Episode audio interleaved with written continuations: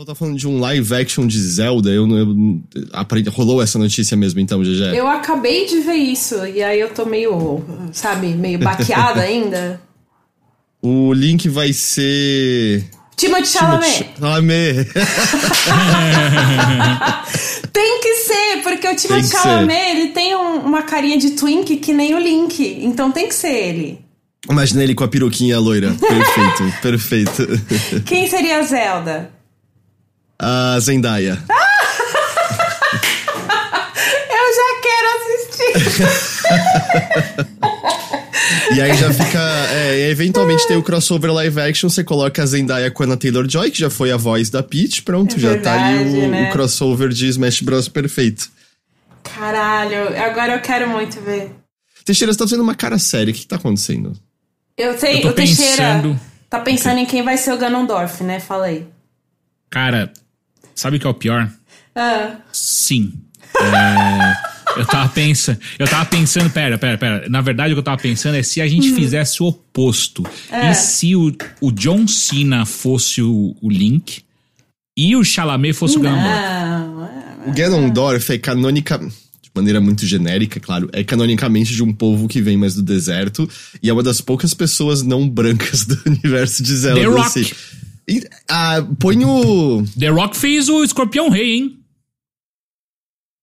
Isso é verdade, isso é, isso é verdade. Esse fato é verdadeiro. É não posso, não há como. Mas tem que ser um Ganondorf bombado ou pode ser um normal? Eu prefiro o Ganondorf menos. Não, não bombado. Cara, o maluco que, que fez Missa da Meia-Noite, ele é o xerife. Pode ser uma boa, hein? Puta, é, ele tá na casa da casa de Usher, aquele bonitão, Aham, né? É. Eu, eu, eu ia falar, a, a- a minha opção pra ser até um cast diverso e legal ia ser o Donnie Yen pra Ganondorf. Foda. Mas, mas aí o, o Heitor lembrou dessa, desse negócio do povo da areia e tudo mais, e realmente é. É, o, o Donnie, é que o Donnie Yen, ele, é- ele é chinês, né? É, mas você acha que Hollywood vai ligar pra isso? Não, não, é que eu, é que eu ia falar que, tipo, o, a, a- a cidade barra povo que mais puxa pra. hum, Com, com aspectos do que a gente vê, né, sei lá, em China e Japão, seria os sheikas, né? Então, sei lá, Sim. o Donnie Yen podia ser um. O braço direito da Impa. É isso. Tá, Ok. tá, tá Nicolas aqui, tá Cage aqui. como Tingles. Perfeito, Sim. perfeito. Mas você sabe que Hollywood ia, tipo, botar o Jack Black como Tingle, né? Eles Nossa, iam botar é alguém pra ser, tipo, explicitamente. Não, Não, mas eu acho que Mas o eu acho que Nicolas- ia ser um. O Nicolas Cage toparia esse papel. Porra, fácil. Que isso? Peraí, ele. Quem é que tem uma filha chamada Zelda? É, era o Robin Williams, É. Ah, hum. Ela ainda está viva, ele que não. É, ok, é verdade, é. É, é Raul Colli o nome do que a gente não tava lembrando, Teixeira. Boa, boa, é isso aí mesmo. Ah, eu não conheço esse, deixa eu ver. Ah, é que você não viu a série de explicação de terror, né? É, ok, qual que é o nome dela? Só lembro que é meia-noite. Raul. É, Raul, é, acho que não deve ser Raul que fala, né? Deve ser Raul Colli. R-A-H-U-L-K-O-H-L-I. Ele tá na missa da meia-noite, né? Ele tá na casa da queda, queda da casa de Usher e tal. Uhum. Ele, desculpa, eu tô. ele é bombado? Não. Não, não.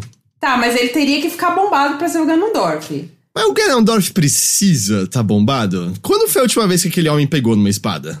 É verdade. Ele vira um porco no final, pronto, ele não precisa de músculos. Não, mas peraí, calma. Você tá ignorando completamente o lore do Ganon gostoso. Quando Ok, ele isso é foi. verdade, não né? é? Porra, tem É que ter verdade. esse Ganon gostoso. E eu acho que esse cara, assim, seria perfeito pra um Ganondorf, mas ele precisa ficar bombado. É, é que assim, o Raul Colli, especialmente na queda da casa de Usher, ele tem muito dead body, sabe? Uhum, uhum, uhum. E ele tem aquela lave barriguinha e assim, dizer. Como alguém que inevitavelmente tá chegando nesse corpo, dizer, porra, vamos, né? Põe os dead bodies ali, deixa o Ganondorf ter um dead body, deixa ele. Ele, é- ele é um. Sabe, o Ganondorf é soberba, ele é um imperador. Ele é claro que fica com a bunda no trono, comendo do bom e do melhor e não faz mais nada, sabe? Deixa ele ter uma barriguinha E ali. ainda mais ele tem poder mágico, né? Tipo, foda-se, tá ligado? Eu quero, eu quero ele bombado pra caçar twins, tá? Ganon é do Vale. Como assim do Vale? Eu acho que ele destruiu o Vale, sabe? Tem Se ele, essa é, treta. se ele é do Vale LGBT. Ah!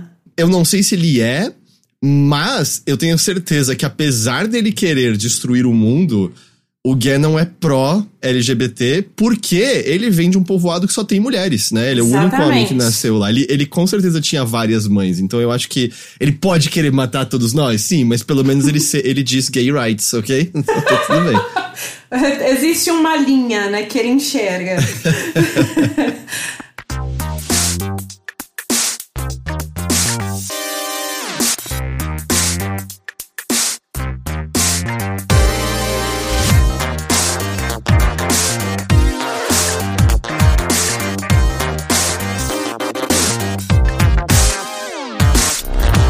Saudações a todos e bem-vindos a mais uma edição do Mothership, podcast de videogames e outras formas de entretenimento eletrônico do Overloader.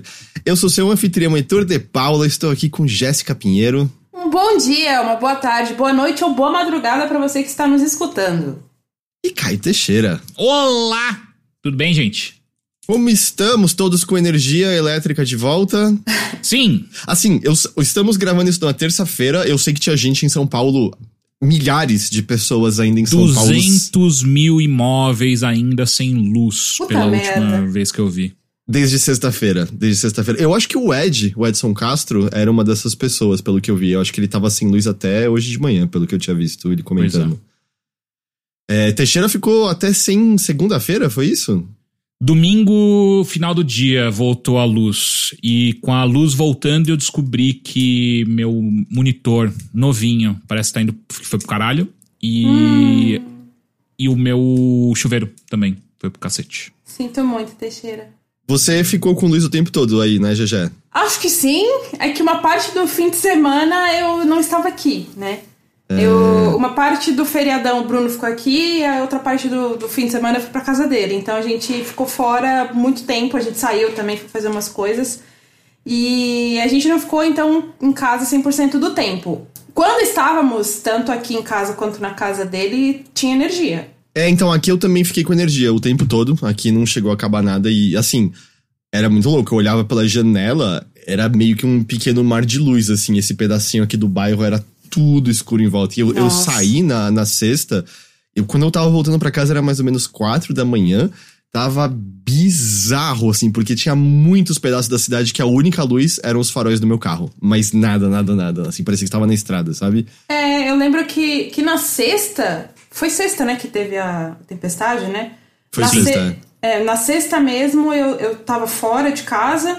E aí, voltando no Uber, eu vi vários pontos também que estavam completamente sem luz, assim. Só dava pra ver também o farol do carro e foi bizarro.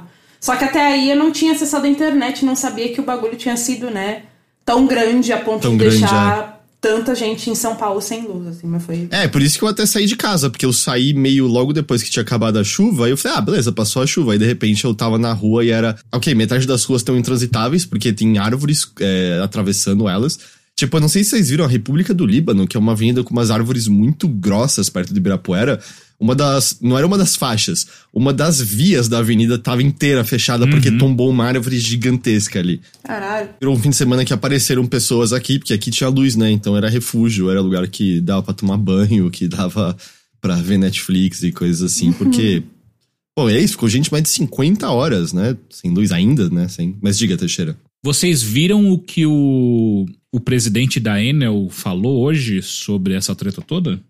Que ele quer cobrar uma taxa extra pra melhorar as coisas? Não, isso daí foi o Ricardo Nunes, nosso querido Ah. prefeito, que ele achou uma boa hora, uma boa hora de É? falar isso. Nossa, e o Tarcísio atrás dele adorou, inclusive. Sendo que quando a Enel conseguiu a, a, é, a concessão, né, para para fazer a distribuição de energia aqui em São Paulo, uma, da, uma das coisas do contrato dela era de fato ah, enterrar todas as linhas de, de energia aqui de São Paulo, né? Mas enfim, o que o presidente falou é para deixar um quentinho no coração. Caso você esteja sem luz ainda quando você está escutando a gente, ou ficou muito tempo sem luz também, ou então, assim como mais de 2 milhões de casas no estado, no- na, na grande São Paulo ficaram sem luz e ficaram possivelmente perderam seus alimentos. Ele falou o seguinte que a Enel não é pra Enel ficar pedindo desculpa não, porque a culpa foi do vento. Ah. É, faz sentido, Entendi. é verdade. Sacou? Entendi. Tipo, essa foi a grande frase do grande capitalista, é, enquanto um monte de gente que. Assim, e, e- e o meu caso é o caso possivelmente mais mais sussa, né? Porque, tipo, eu tinha pouca comida na geladeira, então eu perdi, sei lá, um quilo de carne, um quilo de, de, de, frango, que não é. É bastante, mas não é tanto assim. Mas, tipo, cara, tinha gente que não tinha, tinha é, é, movimentação limitada, não consegue se levantar. É, o Heitor, Heitor, você me contou uma história ontem, né? De um. Alguém tinha comentado que o irmão é, tem alguma condição e ele fica numa cama hospitalar que precisa de energia para inclinar. Acabou a luz numa posição zoada, o moleque ficou dois dias sem conseguir ficar numa posição confortável, porque não tinha como mexer a cama, sabe? Não tinha o que fazer. É, entendeu? Então, assim, tipo. Foi Enem esse domingo. Quantas pessoas é, não fizeram é. uma prova merda porque não tinha banho quente, porque não tinha. Então, lembrando que no meio disso tudo, Tarcísio quer. Uh, é uma das grandes bandeiras do governo dele, ele quer privatizar a Sabesp, né? E bom, a gente já tem aí um, um gostinho muito interessante do que, que é uh, uh, uma, a, a, distribuição de energia uh, sendo privatizada e agora eles querem que a, a, água também seja. Então, imagina o caos que vai ser quando. Porque só vai piorar, né? O, mudança, as mudanças climáticas só vão piorar. Se a gente tiver água privatizada, imagina a quantidade de vezes que a gente não vai ter água para beber, não vai ter água para fazer nada, sabe? É Bom, como rolou no Rio, né? A qualidade da água e tal. Exato. Então, de novo, gente, eu sei que é um, um assunto meio, sei lá, às vezes meio inóspito, meio insosso. Toma cuidado, vou, dá uma olhada em quem que a gente tá votando, né? Eu sei que a, a maior parte da galera que escuta a gente tem uma visão um pouco mais progressista, mas nossa, sabe? Tipo, é, é, muito triste, cara, ver. Hoje me subiu o sangue num nível assim, tipo, cara, quando eu vi essa declaração do presidente da Enel, Tipo, como assim? Não é pra pedir desculpa, cara? Tipo, que porra é essa? E eu tenho certeza que esse filho da puta não ficou um minuto sem luz, sabe? E eu acho que é meio também um lembrete uns eventos como esses, assim, do quão. do quão a mercê a gente tá e do quão.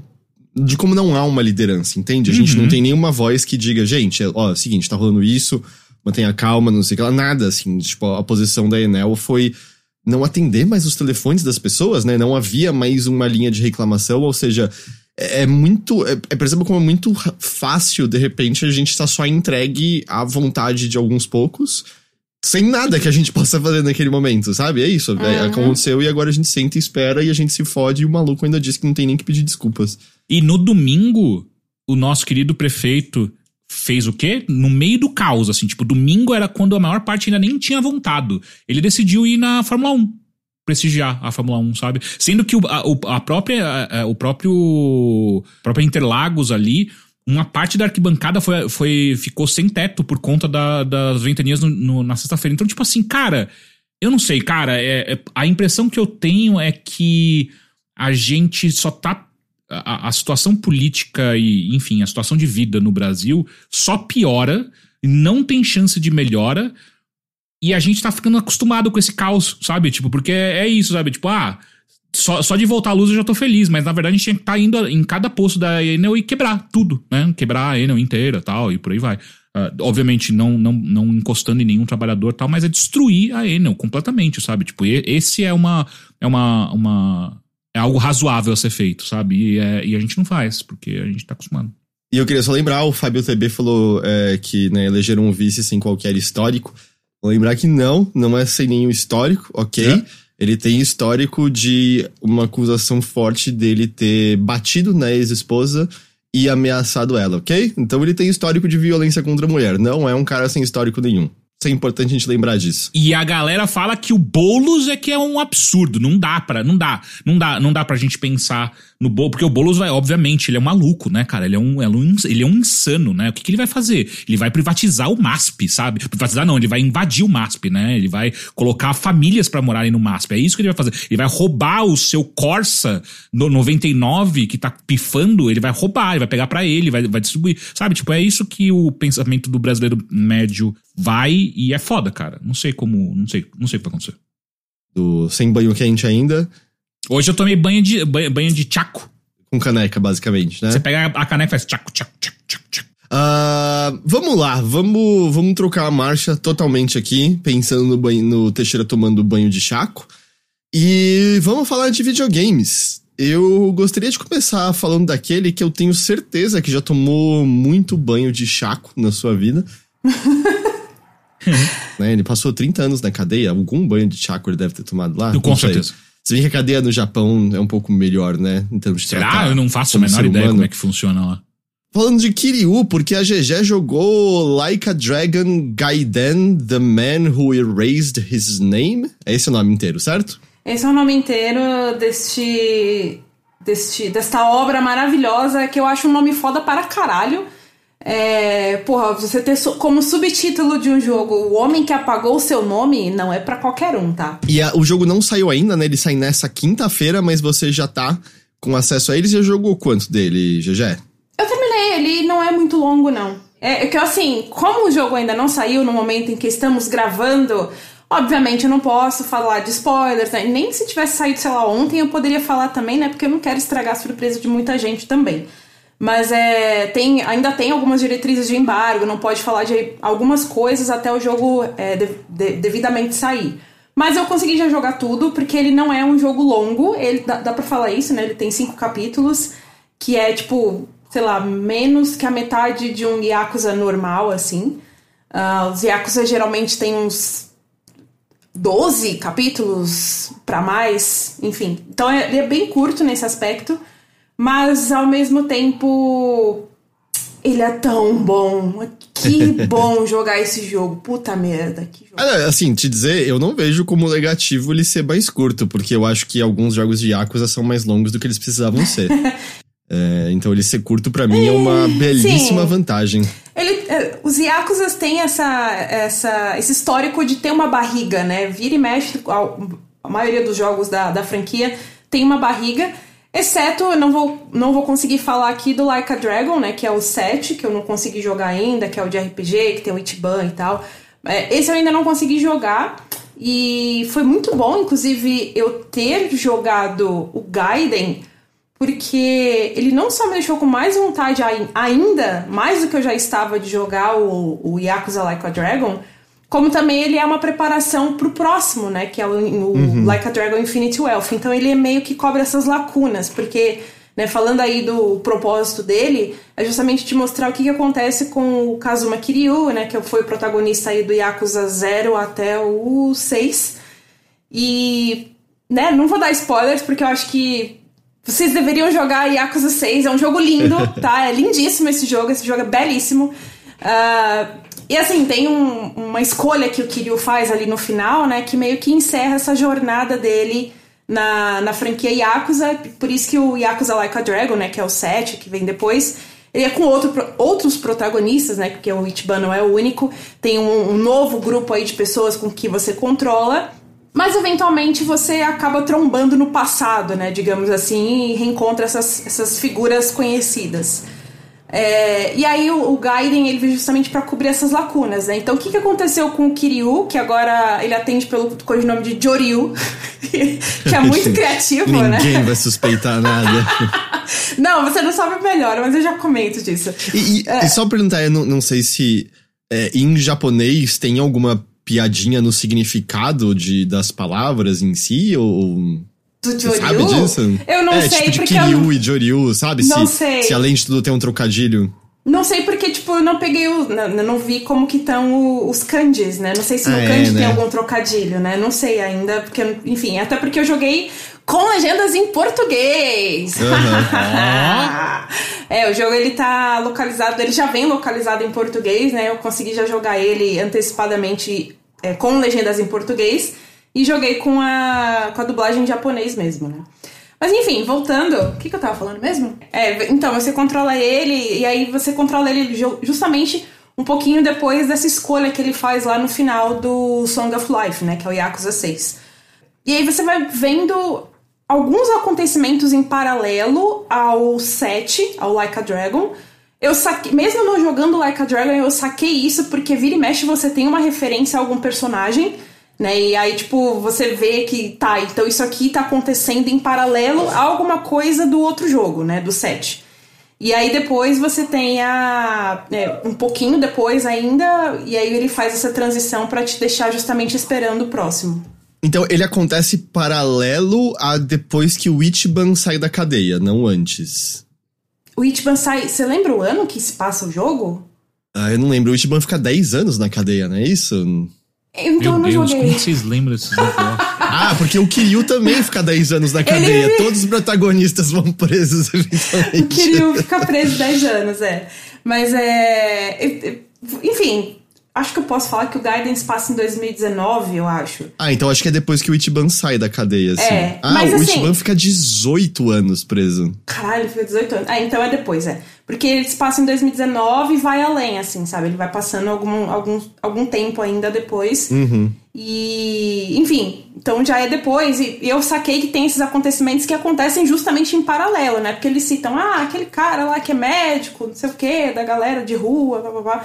Talvez você entenda melhor o que isso quer dizer do que eu, Heitor, mas eu entendi, assim, eu entendi que tá, isso aqui é em paralelo ao Like a Dragon. Agora. É, porque acho que isso chegou a ver, né? Um do seu, o seu primeiro companheiro é um, é um mendigo que era médico, né? Isso, Que- exatamente. Ah, então, ele é um dos primeiros. Não, mentira. O primeiro que, que eles fazem referência justamente ao, ao Ichiban, ao Kasuga, porque eles falam no cabelo dele e tudo mais, né? Então, eles já fazem uma, meio que uma referência a ele logo no comecinho. E depois você vai vendo, tipo, alguns eventos em paralelo aos outros personagens também. E, tipo, eu não sei o contexto do, do que, que tá acontecendo ali, qual é exatamente o evento que tá acontecendo em paralelo, mas deu pra entender que é paralelo sim. Uhum. É, e isso eu achei muito legal, porque, tipo, cara, eu não joguei o 7 ainda. Então eu achei muito foda como eles conseguiram te contextualizar, mesmo com esse mínimo conhecimento sobre. Tá, tudo bem, não joguei, mas eu sei quem são os personagens. E com esse mínimo conhecimento de quem são os protagonistas do, do Like a Dragon, eu entendi que isso aqui tá se passando em paralelo, sabe? Então eu achei muito bem como eles conseguiram colocar muito bem esses acontecimentos acontecendo paralelamente. É, Até eu não sei se isso entra em cena no Like a Dragon Gaiden, mas assim, né? Você tem todo esse pedaço que o Ichiban tá fora de cena, esses 18 anos. E quando você volta, você vê que o mundo das Yakuzas mudou completamente. Eu não sei se. Eu imagino que você talvez testemunhe um pouco disso no, no Gaiden. Testemunha bastante, na verdade. Ah, tá. E eu Aham. acho. Então, e aí tem um ponto que eu até tinha comentado lá no comecinho, que, tipo. É. Eu joguei do 0 ao 6, certo? E o 7, que é um. É, é baseado nesse mundo mais moderno, onde a Yakuza já não é tão poderosa, né? Até é, mas não, é, não tem o mesmo poder de antes, já não é tão. Né, o- a influência deles já não se estende como lá nos primeiros Yakuza, já não é a mesma, a mesma coisa, o mundo é outro, né?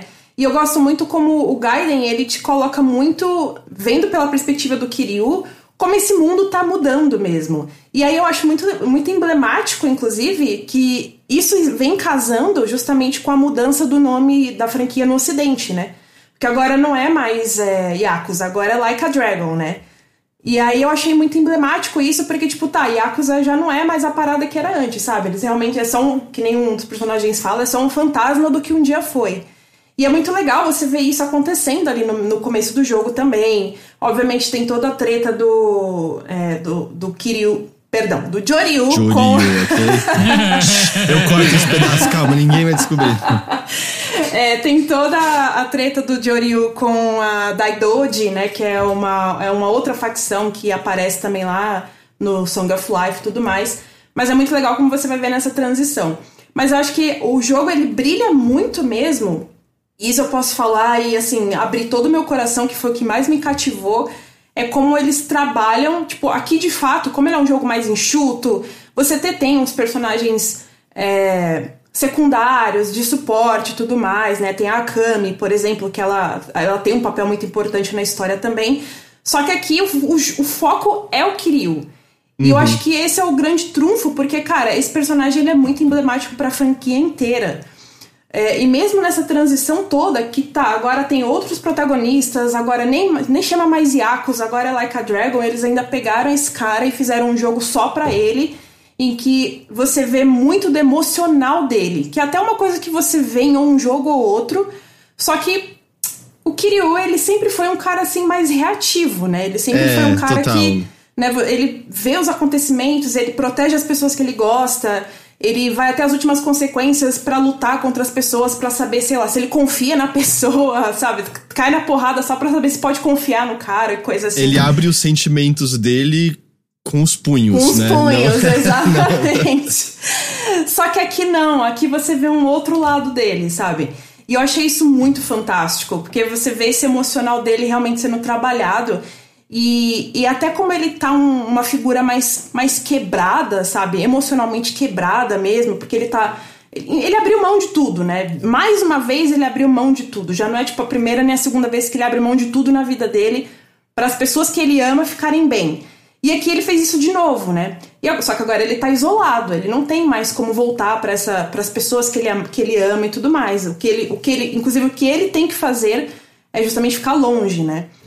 É, e como ele tá isolado, passou por tanta merda e tudo mais, você vê esse, esse Joryu, né, muito quebrado, passando por essa transição da, da, de modernidade, sabe? De um, encarando um mundo que tá, a Yakuza já não é mais tão relevante. Ele tá uhum. tá numa organização que usa muito de tecnologia também, então você vê muito dessa tecnologia sendo aplicada não só no mundo em si, mas também justamente no próprio combate, né? Depois eu vou entrar mais em detalhes sobre isso.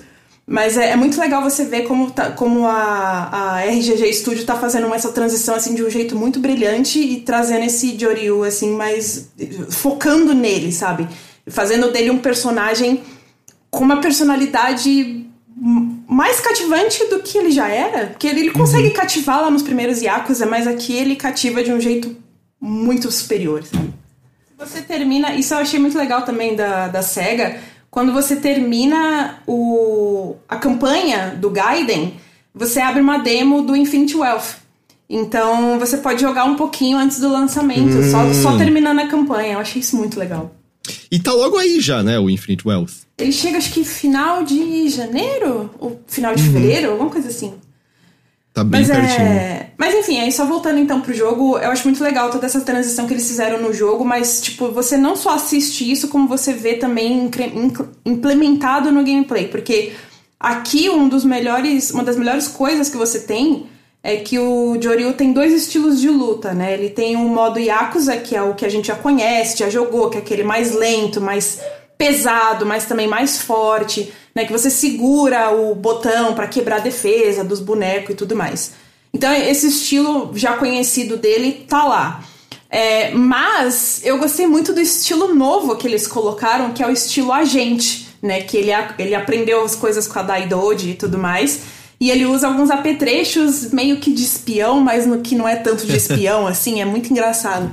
Porque tipo ele tem, tipo, um gancho que chama aranha, e aí você aperta esse botão e você pode meio que. Como que eu vou explicar isso? É, quando você aperta o botão e o inimigo está relativamente longe de você, você consegue envolver ele numa espécie de teia de aranha. Ah, é, tipo uma boleadeira mais é, tecnológica, assim? É, não é tipo uma teia que nem a do Homem-Aranha mesmo no Marvel vs Capcom. É tipo uns fios, né? Só que como chama aranha, você faz essa relação com a aranha mesmo, né? E aí você pode usar isso pra, tipo, é, fazer eles pararem um pouco e, tipo, sei lá, tomar um fôlego, bater em outra pessoa e tudo mais, ou você puxa eles até você e dá um golpe forte e atordoa eles, né? Então dá pra usar dessa forma. Aí você tem os cigarros explosivos. da hora, da hora. Ele Já tem gostei. o golpe do perna longa aqui, que porra é essa? você tem cigarros explosivos que você joga no chão assim, e eles atordoam o, os, os bonecos, né, os inimigos. Deixa eu lembrar, era. Era Vagalume? Acho que era Vagalume o nome dos. Pirilampo. É Vagalume. Vagalume é, são cigarros. Aí você tem os, as Vespas, que são. Isso tudo é o nome do, dos apetrechos, tá, gente? As Vespas, uhum. elas são os drones, então, tipo, você invoca esses drones. Ele, Kiryu tem drone, ok. Ele invoca drones momentaneamente para atirarem nos inimigos, né? Então ele dá um, um dano em área assim, porque ele atinge mais de um. Mas é dano, tipo, muito levinho, sabe? Não é algo que você pode contar sempre, sei lá, pra derrubar inimigo. É mais pra causar distração, né? Digamos assim. Uhum. E aí tem o que eu mais gostei de usar, que chama Serpente. Porque é basicamente um jato propulsor que tem na, no sapato do Kiryu. E aí ele, des, ele desliza e derruba as pessoas. Assim, é incrível. É perfeito, é incrível. Perfeito. Eu, eu, eu gosto muito que é tipo mas não é real. Foda-se. a gente vai dar um sapato que o Kiryu desliza no chão. Cara, e é isso aí. É muito bom, mas assim, apetrechos à parte, né? Porque você tem esses recursos para você usar no estilo agente. Tem uma coisa que eu gostei muito do estilo em si, que é o quanto ele é versátil para você lidar com muitos inimigos ao mesmo tempo. Porque, vamos lá, não sei se você também sentia isso, ô Heitor, mas nos Yakuzas originais, né, nos antigos, você tinha muito esse estilo mais pesado, de socão, de carregar soco, de carregar chute tudo mais, é, que quebrava, ajudava muito a quebrar a defesa, né, a, a, a você lidar com aqueles grandões que se defendiam muito e tudo mais. Só que quando vinha muito inimigo de uma vez só, às vezes ficava um pouco difícil de lidar com tanto boneco. É, eu, eu, eu, assim, eu não joguei tantos, né? Eu joguei o, o Kiwami 1 e o 6, mas eu, eu sempre tive a impressão que as lutas para mim se resumiam mais a. Ah, eu tenho mais stats e eu tô tipo, spamando o botão de soco e eventualmente alguma coisa aqui. Então... E aí, eventualmente, chego num chefe que é meio. Eu fico desesperado usando item. E era meio assim, sabe? Que eu, que eu avançava.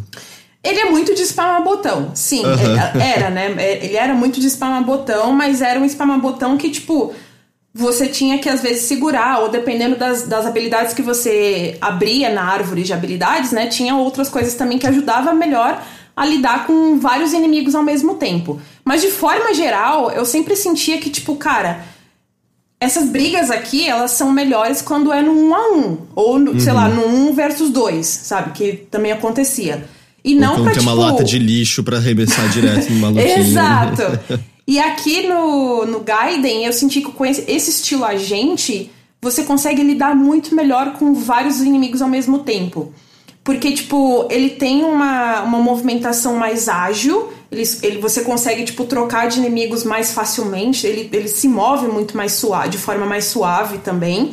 E os golpes é, eles não tiram tanto dano quanto o estilo Yakuza, né? O estilo Yakuza ainda, ainda causa muito mais dano nos bonecos. E o agente, ele não causa tanto dano. Mas em compensação, você tem os apetrechos e você pode fazer uns combos muito legais no estilo agente, sabe? Uhum. Então você. Ele faz uns, uns golpes assim que, cara, é muito foda. Tipo, de você meio que, que bem acrobático mesmo, sabe? Bem estilo arte marcial de filme coreografado, assim, bem legal. Então eu gostei muito de usar mais esse estilo, não só pela, pelo quesito novidade, mas porque eu senti que, tipo, pra lidar com muito boneco na tela, eu podia fazer perf várias performances e eu ainda tava batendo nos inimigos e eu ainda tinha os apetrechos. Então é só win-win situation, sabe? Uhum. Hoje já dá para você mudar o estilo durante um combo para você? Dá, dá, dá, dá pra mudar. É porque é só apertar, tipo, é só apertar pra baixo e aí ele já muda o estilo, sabe? Ah, então dá pra você fazer, dá pra você combinar os combos, então, né? Dá, o estilo dá. Arcusa com a gente. Ah, legal, dá. Dá. Dá pra combinar, é, você. Ele tem mais habilidades, tem uma, né? Obviamente tem a árvore de habilidade de novo. Por conta dele tem um outro estilo, ele tem mais habilidades para você comprar. E aí você vai você compra com dinheiro, né? Você vai comprando essas habilidades com dinheiro.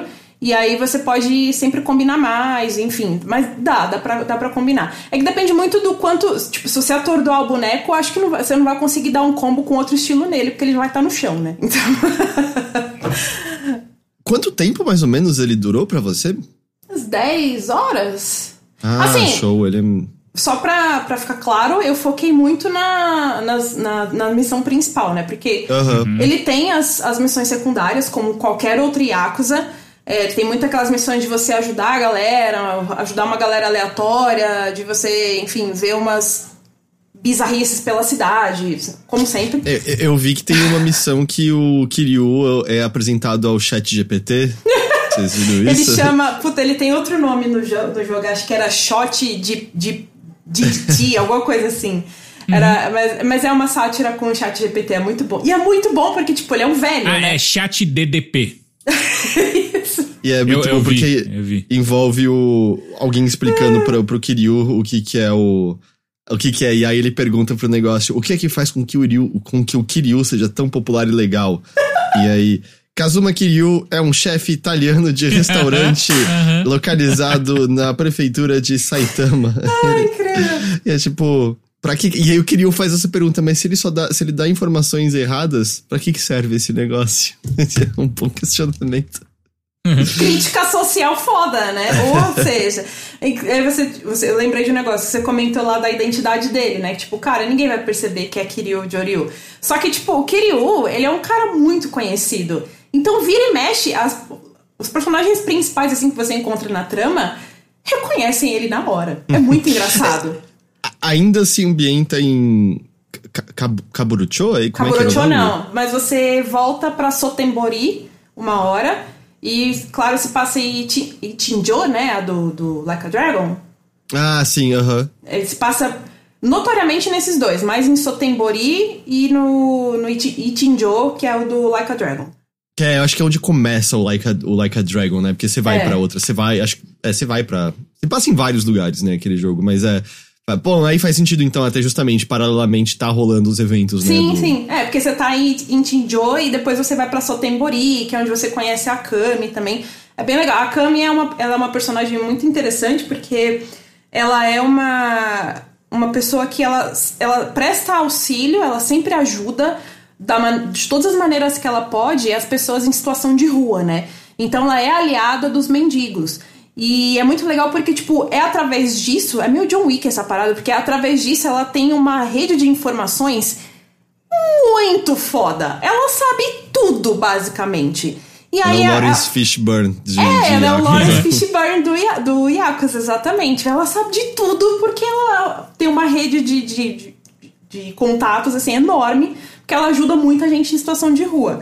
E, e, é muito legal porque, tipo, é através dela que você vai pegando as missões, né? Tem alguma, a maioria é secundária, mas tem alguma outra, assim, que vai te levando para a história principal também. E aí, um outro cenário que você também vê no Gaiden é o, é o Castle, que é o, tipo, um, um navio barra cassino barra centro de entretenimento que você vai, que foi até onde eu joguei a demo na BGS, né? Hum. Que você vai e aí tem a, os clubes de hostess lá para você, enfim, se entreter com as meninas, conversar com elas, tomar um drink. É tudo filmado de novo, as garotas? Ou... É, elas são live action. Então são pessoas reais assim na sua tela conversando com você. É meio esquisito, na verdade. É, assim, das outras vezes deixa claro, não é que tem nudez, mas tem muito desconforto. Ainda é esquisito é. fazer esses negócios. É, não, não, não tem nudez, né? Mas é esquisito porque aparece, tipo, a menina ali, né? Um foco nela bem no rosto, no decote e tudo mais. E é uma pessoa real conversando com você na sua tela. Então é esquisito. Uhum. E, e, aí você tem que né, entreter ela, beber com ela e tudo mais, ou o contrário também. Mas não tem nada, tipo, explícito nem nada. É só uma conversa mesmo e é dependendo de como você vai conduzindo, é, você pode ganhar pontos extras, né, com a, com a, com a garota e tudo mais. Mas enfim, tem esses clubes com as hostas, tem também lugares para você comprar roupas e personalizar o Kiryu, porque a maior atração do Castle é o Coliseu. Uh. E aí você pode personalizar ele, a aparência dele, colocar máscara, fazer do, jeito que você quiser. Ele dá até, se eu não me engano, dá até pra vestir de, de Itiban, ele, colocar a roupa do Itiban. É, porque aí você luta no Coliseu. Aí tem lá a, batalhas em grupo, tem sozinho, tem ranqueado. É, é, sabe, é bem competitivo mesmo pra essa galera que gosta de basicamente bater. Eu acho que o Teixeira vai gostar muito disso, inclusive. Porque é basicamente yeah. um lugar que você fica competindo com vários outros bonecos e você vai crescendo no ranking lá e ganhando muito dinheiro. É um bom lugar para farmar dinheiro, inclusive. Esses jogos dele sempre tem umas atividades secundárias parrudas, né? O 6 eu me lembro que tinha aquele joguinho de estratégia da cidade. Mas quando você tava no final, você abria o que, como o Alex Navarro chamou de cheers japonês, que você ajuda um bar e um time de beisebol a prosperar caralho, na cidadezinha caralho. pequena. é 100% opcional, mas é muito divertido. Sim, é muito. Os, os minigames mais parrudos são muito divertidos. E o daqui eu senti que eles colocaram, tipo, tá, isso aqui é uma forma de você farmar mais dinheiro. Porque, né, como você tem um, um estilo a mais de luta e tem mais habilidades para você comprar, ah, isso aqui pode te ajudar, sabe? Mas ao mesmo tempo é divertido, porque o estilo novo de, de combate é divertido de jogar, é muito legal você usar aqueles apetrechos tecnológicos todos. E, e, é muito gostoso, sabe, de fazer essa transição. Acho que alguém perguntou até no chat da live: ah, tá, tá legal a transição e tudo, mas a transição entre os estilos é muito legal. E fazer esses combos com os, os golpes dos estilos, com os apetrechos, com o estilo Yakuza e tudo mais, combinar essas coisas também ficou muito legal, é muito satisfatório de jogar, sabe? É, mas é, é, basicamente isso. A Plat perguntou se você chegou a jogar os Judgments. Não, não joguei. Eu sei que tem. Eu vi algum vídeo. Eu assisti algum vídeo review depois que eu, eu publiquei o meu, eu fui ver os, os reviews. E eu vi alguém, um vídeo de algum youtuber, eu acho, falando que tem uns, umas referências a Lost. A, a não, a Lost Judgment, que é o último, né? É a tem umas continuação, referências da Lost Judgment, mas eu não peguei. Eu peguei as coisas que acontecem em paralelo ao Yakuza 7. Agora, do Judgment, eu não sei nada. E a Plat perguntou se esse é o primeiro Yakuza mainline a ter um jogo de Master System, eu não sei. Mas ele tem os arcadezinhos, como sempre, Tem, né? tem os arcades. Eu preciso dizer, acho que a Plat não vai se surpreender nem um pouco, que eu passei muito tempo jogando Sonic Fighters nos arcades. Caralho! Acho Ô, muito propício ter um Sonic Fighters num jogo de porrada, né? Diga. Já, novamente falamos de, de da série Yakuza e, e seus correlatos e novamente fico com vontade de jogar. Só que eu já testei algumas vezes e eu acho chato. Novamente, você que já jogou praticamente tudo, se não jogou tudo, que, qual que você acha que é uma boa porta de entrada? É esse? É Like a Dragon Gaiden? É o Ishin? O que, que você acha que é uma boa porta de entrada pra quem tá tentando. O, o Ishin é completamente um spin-off, então eu não recomendo ele. Eu recomendo ele mais pra frente, assim, porque ele até em outro período do Japão, ele é uma, uma releitura barra sátira, não sei. Mas, enfim, ele é, é, Mas é uma até mesmo com história. figuras históricas. É, É. é como os episódios de Chapolin que recriam uma Pô, cena mas aí histórica você tá com me Chapolin aí convencendo a junto. começar por ele. Mas é tipo Cara, isso, sabe? É mais ou menos Que isso. perfeito! Você, você definiu perfeitamente o que é o Ishin, mas é, é basicamente isso. Mas é, ele, ele é o- os personagens do Yakuza passando por figuras históricas do Japão em um período X que eu não lembro. E aí você tem um sistema de, de batalha diferente também, então não sei se você iria gostar. Mas assim, que eu recomendo hoje. Só me fala, o que, que você exatamente achou chato quando você jogou? Tudo que não tem luta. Pô, não, não é a série pra você, então. Essa série é Eu tipo. imaginava, é, eu é quase como assistir um dorama e aí de vez em quando você pega o controle pra bater. Se você não É. quer assistir, você não vai gostar. Porque Não é ele é bem novelão. É, é, uma, é uma franquia que é tipo. É muita novela, muito drama, muita broderagem, muitas lágrimas. Não sei se o, você já viu o Teixeira um meme que é muito engraçado. Que é aqueles bonequinhos assim de palito, assim, e aí ele vê uma foto do Kiryu, assim, sério, acho que é uma foto dele do, do zero. E aí ele, kkk, é o cara do da Medanê. Aí, tipo, sabe, vai passando aquelas camadas, assim, de coisas. Aham. Aí na, na segunda camada ele tá, pô, esse jogo é da hora. Aí na terceira, obrigada, Kiryu, obrigada por me ensinar a ser uma pessoa melhor. assim. Mas é porque eu, eu não sei se você concorda comigo, GG. Eu gosto das mecânicas, mas o principal motivo é justamente a história, acompanhar a A história. novela, exato. A novela, exatamente. É um É a novelão. novela. É um novelão de homem musculoso, basicamente é isso. Vai rolar pra mim. É, É, então. É, Teixeira, é uma, é uma grande novela de homens musculosos, assim, e é, é muito emocionante, mas se você só curte o combate, eu recomendaria então você jogar o Like a Dragon, porque ele é muito mais enxuto, ele vai muito mais direto ao ponto, só que aí eu também acho que em termos de história você vai perder muita coisa. Ah, mas se eu geralmente pulo, né? Então tá tudo bem. É, o problema é que eu realmente acho assim, se você só jogar pulando história, eu não acho que as mecânicas carregam, sabe? Não vai ficar um jogo legal. Você vai só falar, pô, tá meio sem graça isso daqui. É, Realmente eu- acho que não faz sentido pulando história. Nos outros Yakuza, o que eu gosto muito também, além da história, são os minigames, né? O- um dos meus favoritos até hoje é gerenciar o cabaré, por exemplo. é, é demais! É muito bom. Então, assim, esses minigames mais, mais parrudos, como o Heitor falou, eles, eles também carregam muito os- os jogos de Yakuza nas costas, porque você perde muito tempo fazendo certas atividades no jogo, né? É, e aí tem esses minigames também que estão espalhados. Você pode ir no karaokê, cantar várias músicas, você pode, sei lá, ficar comprando várias coisas, pode fazer as, as, as missões secundárias, ajudar as pessoas, ver bizarrices pela cidade, que é o que mais tem. Mas Alimentar é. gatinhos. Nossa, assim. Mas assim, o Gaiden ele é muito mais enxuto, ele vai muito mais direto ao ponto. Então, tipo, você não. Tem essas coisas pra você? Tem. Você pode ficar lá no karaokê quantas horas você quiser também. Mas ele é muito mais direto ao ponto, ele tem menos capítulos, sabe? A história é mais direta também. Enfim. Eu sempre vejo muitas pessoas recomendarem o Zero, né? Que foi a. Foi uma prequela adicionada à série quando a série tava no 5 já, certo? E, e eu sinto. Tinha muita gente que de longa data de- defendia a série, mas eu acho que foi o Zero que fez ela chegar num mainstream mais forte, porque o Zero eu sinto que foi o momento de todo mundo que nunca falou de Yakuza antes, de repente tava falando que amava, sabe? É, o Zero ele veio muito. Eu acho que casou muita coisa. Porque o Zero ele veio numa época em que a galera já tava muito em rede social e tudo mais. E foi justamente nessa época do Zero que se criaram muitos memes de Yakuza, né? Tem aquele que eu gosto muito, que é do, do Majima e do Kiryu dançando na pista, assim, né? It's Friday, it's finally Friday. Que é muito é. bom.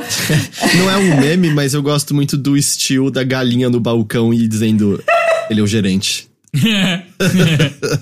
Esse é muito bom também. Tem aquele do Kiryu pescando, né? Que ele fica fazendo um joinha pra câmera, assim. Né? Enfim, acho que casou muitas coisas aí, sabe? De a franquia se popularizar. Eu acho que o Zero também, ele acerta muito em dar muito destaque para um personagem que até então era muito secundário. E aí no zero você vê, né, um pouco porque que ele é daquele jeito. Você gosta, começa a gostar ainda mais dele, que é o Majima, né? Então uhum. é, né, no, Zero eles dois são os protagonistas, né? Tanto Majima quanto Kiryu são os protagonistas. E ao longo dos outros jogos você vai vendo ele, ele aparece, ele é uma figura recorrente, ele é importante, só que o Zero ele dá um puta destaque. Então, eu acho que isso e os memes, a internet e é tipo, cara, já é uma franquia muito vindoura, sabe? Já tava no 5, tava para sair o 6. E isso tudo ajudou muito a popularizar. Eu não sei se eu recomendaria o zero para começar, mas é uma boa porta de entrada sim. Não, não me oponho também. Mas eu realmente. Eu não acho que você vai gostar, Teixeira. Eu não acho é, não, eu, é, todas tipo... as vezes que eu tentei, eu não gostei. É, mas é, eu aí... acho que é só, é só, isso, tipo, não, é, não bate com o seu gosto, só isso. É. é. Mas eu tenho uma outra pergunta. Hum. Alguém que ama as novidades. Tá. E, e aí, por exemplo, tá muito interessado em jogar o Like a Dragon Sorte dos Céus, esqueci o nome, o, o, o 8. O Infinite Wealth. O Infinite Wealth. Esse daí acho que poderia servir como uma mini intro pro, pro 8, e aí até você brinca com um gameplay bem diferente. Hum, não hum, sei. Não? É, eu não sei o quanto que eles vão fazer, porque assim, uma coisa que o, que o Gaiden não faz, inclusive, que eu senti um pouco de falta, é de. Ele é muito voltado para jogadores mais veteranos da franquia, porque ele perde muito pouco tempo ou quase não tem tempo relembrando coisas de outros jogos. Sabe, você vê, você vê um flashback aqui ali, uma menção aqui ali, outros personagens, tal, tal, tal. é tudo muito rápido. É tipo vapt-vupt, porque ele é muito direto mesmo, ele é muito enxuto. Agora, eu não sei se já no Infinite Wealth, por exemplo, eles já vão recapitular tudo o que aconteceu no Like a Dragon, né? Uh, se tiver isso, eu acho que não tem problema de começar direto pelo Infinity Wealth. Mas como ele é exatamente uma continuação, eu sei que ele é uma continuação meio que direta, e talvez você saiba dizer isso melhor do que eu. Você terminou Like a Dragon, não? Não, não, eu joguei tipo 30 horas e eu acho que isso é nem metade dele. Ok, é, então. Ele é muito longo. Ele é, é, é eu ouvi dizer que ele é muito, muito longo também. Mas até onde eu sei, o Infinity Wealth ele é meio que continuação direta, né? É, né? Então eu acho que, tipo, tá, não quero encarar outros sete jogos com outra jogabilidade antes. Eu quero ir direto no Like a Dragon. Vai! Depois você volta no Gaiden para você entender quem que é o cara lá que vai estar tá no Infinity Wealth com o Kasuga, né, com o Ichiban. E você vai entendendo quem é esse cara, qual a importância dele, o que, que ele tá fazendo ali, o que, que ele tava fazendo enquanto o Ichiban tava fazendo outras coisas. E aí depois você vê a junção deles. Lembrando então que ele vai sair pra PS4, né? Xbox. Eu agora não sei se ele tá no Xbox One, mas ele tá no Series, tá. PS5, tá? Tá no Xbox One. Ele tá saindo pra tudo. Tipo, todos os consoles, Xbox One, Xbox Series X e S, PlayStation 4, PlayStation 5, PC na Steam. Epic Games eu acho que não, mas na Steam sim. E é isso. E lembrando que ele estará no Game Pass uh, já no lançamento. Assim no como o, o, Like a Dragon 8, né? Mas esse daí já vai estar no Game Pass ali. Assim como o Ishin entrou no Game Pass também, não é? O Ishin tá no Game Pass, isso. Essa parceria de Sega e, e Microsoft, né? Gosto. Continue assim. Continue assim, Phil Spencer. Quer dizer, não sei se continue assim, Phil Spencer, porque, uau, né? Quantas coisas merda a Microsoft tá. anunciou nos últimos dias aí. Então que... deixa eu refazer minha frase. Continuem com essa parceria, por favor, com a SEGA, trazendo coisas no dia 1 no Game Pass. Pelo menos até sair Persona 3 Reload, aí eu fico feliz. O Ivan me corrigiu, eu tô errado. O 8 não estará no Game Pass. Eu achei que eu tinha visto que o 8 estaria também. Então eu acho que em algum nessa parte. momento ele vai sair no Game Pass, mas ele não deve estar no dia 1. É, não, eu confundi. Eu achei que os dois estariam já no, no lançamento do Game Pass. É porque o Gaiden vai estar, né? Então é normal confundir. É, então, mais uma vez, isso foi Like a Dragon Gaiden, The Man Who Erased His Name, sai nessa quinta, tem texto em português. Ah, e, e é isso.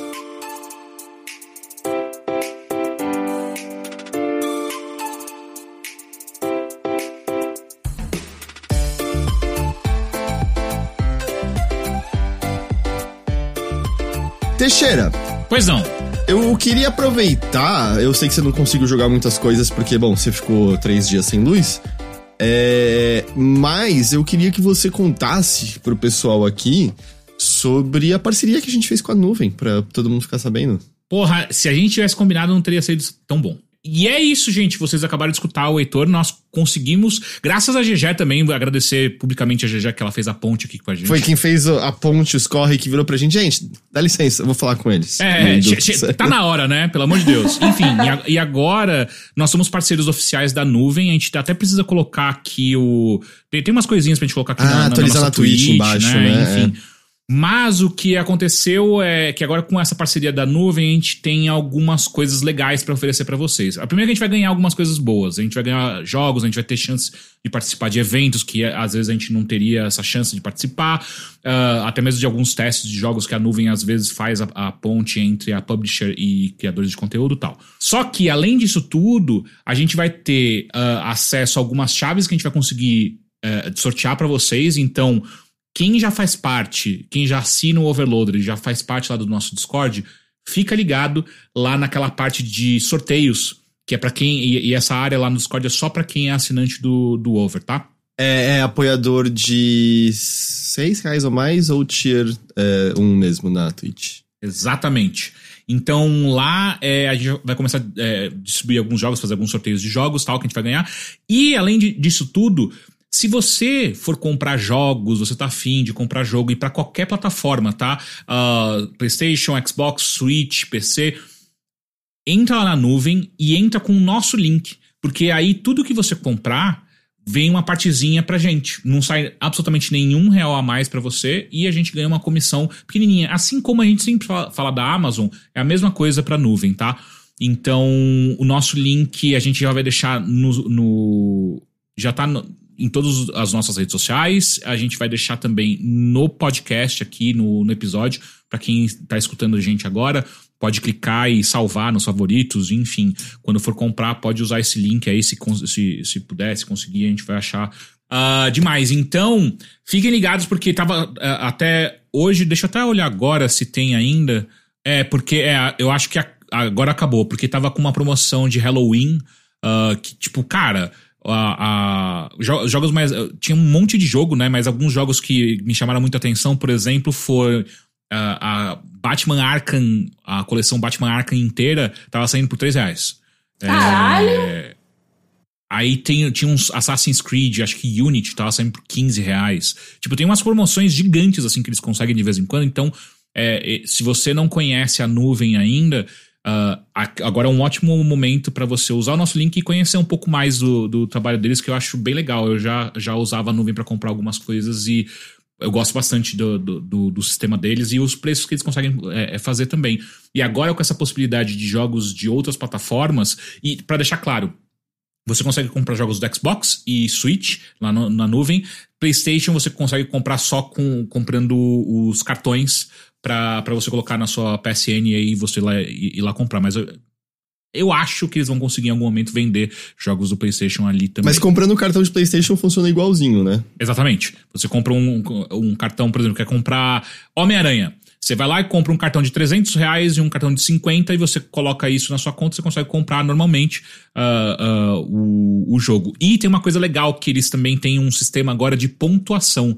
Tudo que você compra na nuvem, você ganha pontos. E esses pontos, eles podem, você pode juntar eles para ou comprar um, pegar um jogo de graça, ou abater isso, fazer um desconto a- ainda maior no jogo que você quer comprar. Então, tem um sistema de pontos bem interessante lá que, que vale a pena dar uma olhada também. Então, tudo isso, tudo que você fizer, se você usar o nosso link, vai ser super demais. A gente vai ganhar uma graninha aí. E e além disso tudo, é super legal mostrar pra nuvem também que a gente é um parceiro que tá uh, conseguindo levar a gente lá pro site deles também, porque isso chama mais os olhos e a gente pode conseguir até mais coisas, talvez mais chaves pra gente conseguir distribuir para vocês e por aí vai. Então, muito obrigado. Bom lembrete, Heitor. É isso aí, então. É nossa parceria com a nuvem. E aí a gente vai sempre divulgar em redes sociais, Discord, mesmo aqui na, na Twitch. Uh, e também, né, pro gravado quando tiver rolando alguma promoção, assim, que nem a gente avisa da Amazon, né? Tá, uhum. Rolou, já esquenta Black Friday, vai rolar Black Friday aí também e tal. Então a gente sempre vai avisar essas coisas porque ajuda muito, muito, muito a gente, sem que haja um gasto adicional para ninguém, né? Então é uma, é uma coisa bem boa de explorar, assim. Muito obrigado Black Friday, mesmo. E, e é, muito obrigado, GG. E, uma, e a, a, Black, a, Black, Friday chegando agora, se você for comprar presente para amigos, amigas, namorado, namorada, uh, além da Amazon, que é sempre demais, a nuvem agora também tem essa possibilidade de você usar o nosso link. Eu comprei sabão de lavar. É, pra máquina de lavar louça, que tava com uma promoção boa na Amazon. Até divulguei com o nosso link, acho que outras pessoas compraram Eu também. Vi. Eu vi. Oh, falando em sabão, você falou que você comprou sabão pra quê? Desculpa? Pra máquina de lavar louça. Ah, tá. Oh, eu comprei uma, um detergente vegano numa feira vegana que já tá durando, tipo, muito tempo aqui. E você não queria... usou nosso link, Jaja? Não, eu comprei na feira vegana, foi pessoalmente. Eu sei, mas tem o link da feira vegana. Bota aí o link da feira vegana, por favor. e ele chama Top, Top Vegan. Aí eu comprei o de maçã. E além dele ter um cheiro muito bom, tô fazendo uma propaganda de graça aqui. Mas além dele ter um cheiro muito bom, ele dura realmente muito. Assim, eu tô muito impressionada. Não sei se tem na Amazon, mas se Heitor, se tiver, já põe aí o link para comprar, porque eu acho que eu vou comprar de novo. Como é que eu procuro? Sabão vegano. Ó, oh, o Não, J. Deter Oliveira... detergente, desculpa. Detergente, detergente, detergente vegano. O, o J. Oliveira fe, fez uma pergunta no chat que eu acho que pode outras pessoas podem ter essa dúvida também. A nuvem, os jogos de PC são todos ativáveis pelo Steam, tá? Então você compra, você recebe um código que você dá redeem na Steam. Então. É jogo de Steam. É, começou com ele só vendendo jogo é, de Steam, basicamente. É, foi. Né? Então é isso, a novidade muito legal. Mais uma vez, muito obrigado, GG, por, por nos ajudar a fazer esse. É a gente tirar a bunda da cadeira e fazer essas coisas. que essa é a verdade. Quem é... sabe vem mais por aí, não é mesmo? Ih, olá, olá, caralho. Como o Teixeira, o Teixeira jogou pouquinho, mas eu queria só passar para mim porque eu joguei mais coisas, que é. Primeiro de tudo, eu não sei se eu tenho exatamente muito específico. Porque, obviamente, não quero falar de coisas específicas. Mas eu cheguei ao fim de Alan Wake 2. E aí? Ah, eu. Eu gostei demais. Eu gostei muito, assim. É um. É, é que sem querer ficar me repetindo, ficou, ficou sabe? até sem palavras, ô louco. Não, então, é que é sem querer me repetir, mas é porque é meio... É aquilo que a gente mencionou outras vezes de... Eu não sei se tem qualquer estúdio, pelo menos não no âmbito AAA, se você for pro, pro âmbito experimental, independente, com certeza tem, mas nesse âmbito é, que brinca com essa maestria de diferentes linguagens visuais que a, que a Remedy faz com a confiança que eles fazem, sabe? E navegando entre entre esses campos, a gente mencionou assim, Alan Wake é muitas vezes meio cafona, sabe? É uhum. meio camp. Porque, tipo, David Lynch é meio camp, mas, mas isso não impede você de se envolver emocionalmente com, com a tragédia. O Alan Wake é um herói trágico. Já era evidente isso, e eu acho que o que você testemunha dele nesse jogo torna isso ainda, ainda mais forte. Eles conseguem transitar isso, de você dar risada, de ser meio ridículo, da explicação. O Alan Wake era meio visto como um escritor não muito bom, eu acho, de maneira geral, sabe? No, no, no primeiro jogo. E eu acho que. Hum, essa linguagem dele, né? Ele, os pensamentos dele são muitas vezes da maneira como ele escreve, que tem esse, essa narrativa cadenciada que, não sei, que é só muito divertida, por mais que. E fazendo essa paródia do tipo de escritor que ele é. é eu saí muito encantado. Eu Concordo, a parte mais fraca é a parte de tiro, como a gente já falou antes, e eu acho que quanto mais você joga e você avança, mais você fica meio. É ok, esse encontro que não tá particularmente legal, mas eles são capazes de justamente ter aqueles momentos que eles misturam algo visual, algo musical, e de repente você tem uma cena de combate muito incrível, né? Tem uma. Tem uma mais pro começo do jogo que é um pouco nisso, tem uma mais pro fim que é maravilhosa de novo. Eu acho que são os momentos em que os limites do que eles criaram mecanicamente ficam um pouco mais em evidência, sabe? Teve algumas lutas em que.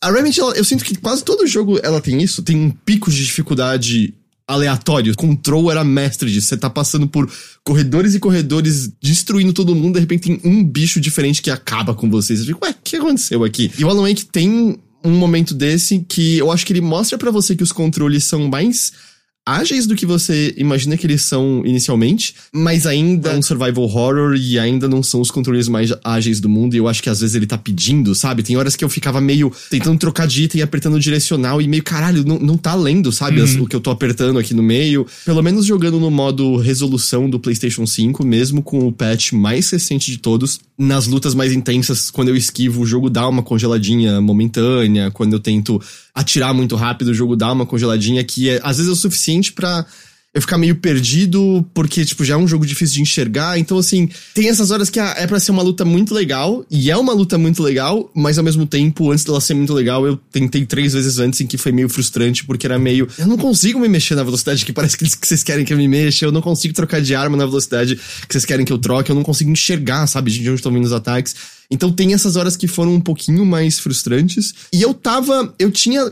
Quanto mais eu avancei, eu fui dando uma esfriada na parte que eu controlava o Alan. Eu, eu acho que visualmente é muito interessante, mas eu achava mil vezes mais interessante o lado da saga, da, da investigação. Mas você pode só controlar a saga se você quiser? Você, no começo, só controla a saga, um comecinho, ah. aí tem uma intro do Alan, e aí depois disso você alterna entre os dois. Mas assim, vai chegar num ponto em que converge. Ou. Converge não é a palavra, mas chega num ponto em que você chega no limite do que você tem ali.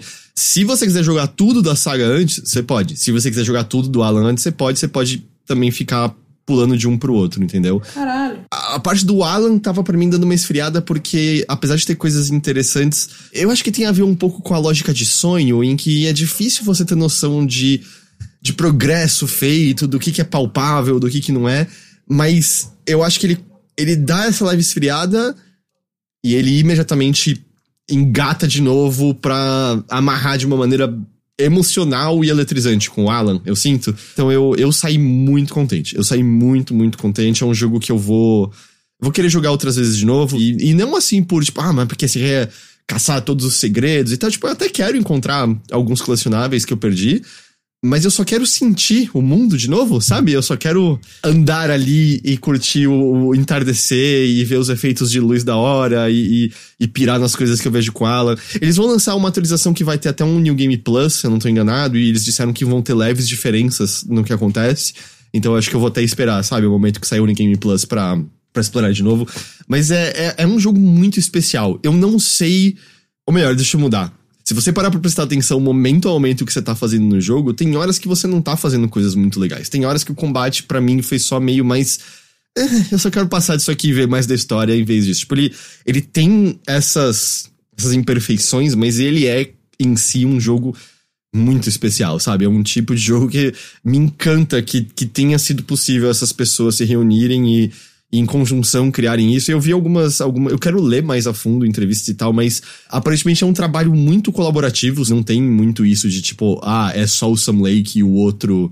E o outro maluco, o escritor do, do jogo. Eles são os principais, mas é um trabalho muito colaborativo do, do estúdio inteiro. E eu fico muito feliz que um negócio desses exista e, e seja bom do jeito que é, sabe? Eu realmente acho que é um bagulho especial. Concordo com tudo, Heitor. Eu, eu acho que a única coisa que eu, a única coisa que eu adicionaria a isso tudo, porque eu joguei um pouco mais também, é, antes da luz acabar, eu consegui jogar um pouco mais, é que eu não lembro de outros jogos que me fizeram ter a sensação de. É, eu tenho um problema, eu não, eu não sei, não sei qual melhor palavra para descrever isso. Não é familiaridade, não é algo aconchegante, mas eu tenho a impressão, jogando Alan Wake 2, que é, é um sentimento muito parecido com, que, com o que eu tive quando eu joguei pela primeira vez Gabriel Knight 2. Que é, é um universo tão rico que ele te apresenta e uma, e uma mitologia tão interessante que é muito fácil de você se deixar levar por tudo aquilo e você se, se, se pega se preocupando muito com todos aqueles personagens, seja sejam personagens bons com vilões, com, com vilões, com heróis. Você se importa muito com o que acontece ali. Até as coisas mais mundanas são encantadoras porque todas tudo que eles fazem parece que tem um, tem um grande motivo por trás. Até as coisas que você fala, tipo, ah, isso daí é só um easter eggzinho qualquer, sabe? Tipo, isso é só um colecionável a impressão que passa é que eles fizeram tudo com tanto carinho e tanto esmero que é tudo tipo, nossa, é muito precioso. Você encontra algo e fala, puta cara, eles pensaram exatamente onde colocar, por que ficar aqui e tudo que tá e tudo que envolve essa essa coisinha pequena que eu encontrei aqui. E eu falei de, de colecionável, mas isso serve também para tipo, teve uma hora que eu cheguei, eu caminhei mais pela cidade agora, né? E cara, eu, eu me peguei fazendo algo que é muito difícil fazer em videogames, que é eu parava do lado de NPCs escutando conversa. Total. Uhum. Eu ficava tipo, Cara, e é tudo muito interessante. É, é a impressão de que é, é, as vidas daquelas pessoas existem de verdade. E, obviamente, que isso se liga com a temática do jogo. Elas estão coisa... sendo afetadas pelo que tá acontecendo nesse é... lugar, né? Que elas percebam ou não. Exato, e não só isso também, porque para mim é uma coisa muito forte sobre. É, um, do, uma das temáticas mais presentes até o momento para mim em Alan Wake 2 é essa coisa do qual é o poder da imaginação, qual é o poder da história na vida, né? No mundo real. E a ideia, né, de que palavras, esses conceitos, uhum. têm poder, certo? E isso é uma ideia, né? Vamos, no começo havia a palavra, certo? É, Exato. é, é lance, né? Essas palavras têm ah. poder. E, e, o jogo tá justamente com isso, né? A, essas criações que às vezes são mais conceitos, são mais símbolos, mas se manifestando de diferentes formas, o poder que ele como escritor tem, né? E, e muito. No fim, acaba sendo também um pouco meio traçando a, própria vida do Alan e, os, e as dificuldades dele com é. a escrita dele, né? Tipo, os demônios internos e tal. É, muito legal, é muito é. legal. É.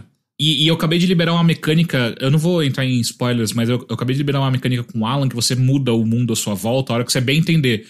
E eu fiquei muito tipo, mano. Não é algo. Não é algo super complexo. Tipo, se você for, for comparar, como o Heitor falou, sabe? Se você pega só essa mecânica e compara com qualquer outra coisa que lançou esse ano, você vai ver que tem coisas muito mais interessantes em videogames. Mas dentro, é, é, dentro da temática que ele tá, tipo, tá se propondo e, e o que, que ele tá te pedindo para fazer, nossa, cara, é muito gostoso, é muito, é muito interessante, é divertido, sabe? A, a, impressão que eu tenho é que todo mundo que trabalhou nesse jogo tava dando risada e se divertindo enquanto fazia ele, sabe? Tipo... E uma coisa interessante desse, desse dispositivo, que acho que o nome a gente pode falar, porque sozinho ele não, não significa tanta coisa, né? O clicker, Aham, aham. Você notou que em Control tem momentos que tem algo muito parecido? Sim, pra caralho. Não, não é muito legal. E é, eu fiquei muito sim. assim, tipo, não acho que o que tem lá é o clicker, mas eu sinto que é meio coesão de regras desse universo, sabe? Tem alguma coisa que, que obedece aquela regra com esses objetos. Eu, eu gostei muito disso, assim, esse detalhezinho. Eu não tô entendendo nada do que vocês estão falando. Mas, mas posso te responder com mais confiança uma coisa agora, GG. Lembrei que eu queria mencionar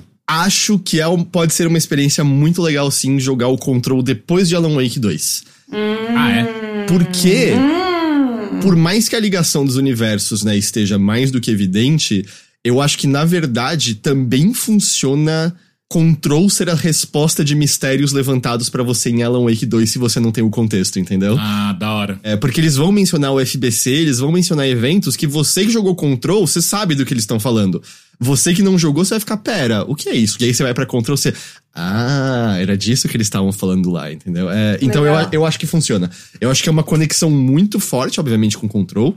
Mas a história de Alan Wake 2, de fato, Talvez seja isso que é uma coisa que eles acertam. Ainda é uma coisinha centrada em Bright Falls, em Cauldron Lake, por mais que o mundo sombrio, né, o Dark Place, tenha, né, as regras próprias, é tudo contido ainda, né? Não é uma história de enfim, né, uma, uma história que pelo menos começa como sendo uma ameaça ao mundo, né, uma escala global de perigo é, e coisas é, assim. Não. É, não, se bem que a, as implicações do que, eu, pelo menos onde eu tô, as implicações do que a, o grande vilão até o momento do jogo pode fazer se ele conseguir o que ele quer, aí vira uma escala global, parece. Acho que eu por isso que eu falei, inicialmente. Porque o jogo é, começa sim, com sim, você sim. Eh, eh, investigando um assassinatos em série, basicamente, uhum, sabe? Então uhum. ele começa mais contido. E um dia, quando eu tiver um, um, PC com uma placa de vídeo nova, eu acho que eu vou querer jogar ele no PC de novo, porque tudo que eu ouço sobre. Porque ele é um jogo muito escalável, mas se você quiser ligar os bagulhos de ray tracing e tal, ele fica pesado.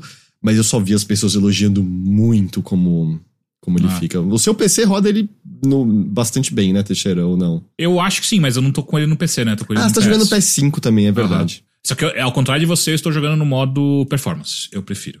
Mas enfim, isso é Alan Wake 2, acho que quando vocês jogarem a gente pode falar mais.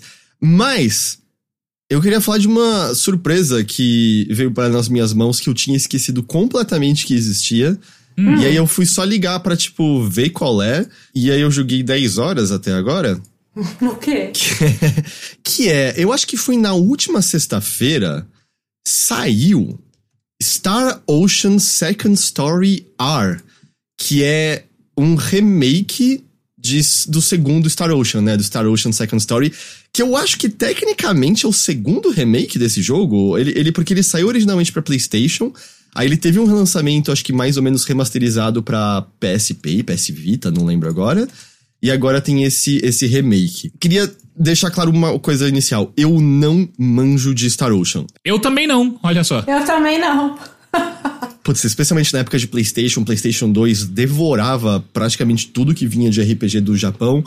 Star Ocean foi uma série que, assim, no PlayStation, para quem né, viveu a época sabe, a gente ia na 25 de março, né, ou lugares equivalentes de suas cidades. Shopping no Gugu! E, e comprava jogo pirata por 5 reais é, cada um. Promoção 3 por 10. E aí, tipo, nisso eu cheguei a comprar um Star Ocean e, como muitas coisas no PlayStation, eu joguei duas horas e larguei no canto, porque tinha tanto jogo, sabe, que você só pulava de um, de um pro outro.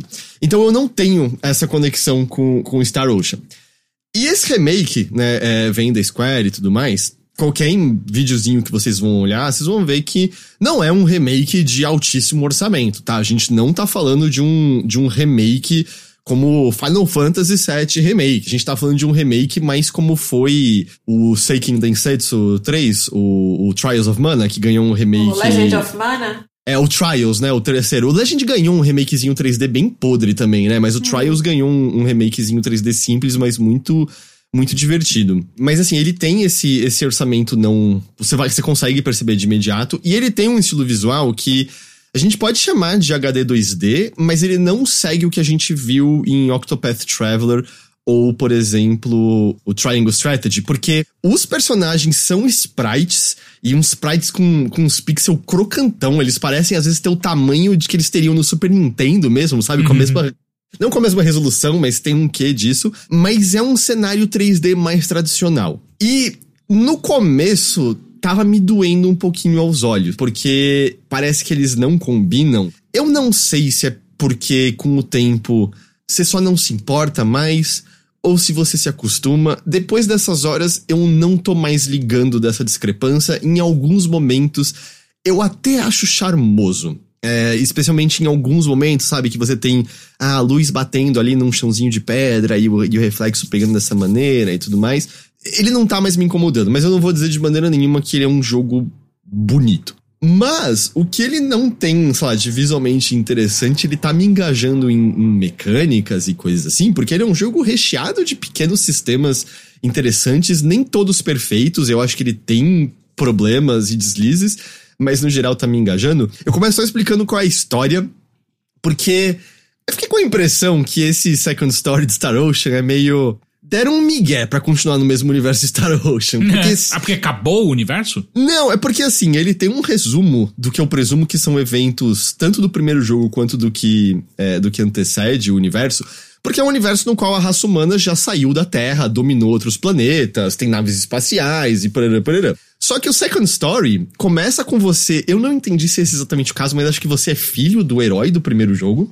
E ele é um almirante de uma nave fodida de exploração espacial e tal. A raça humana tem uma guerra com uma outra raça alienígena. Eles passam por todos esses eventos, assim, que aconteceram no, no, no universo. E você é filho desse almirante, sendo o, o primeiro em comando ali dele na nave.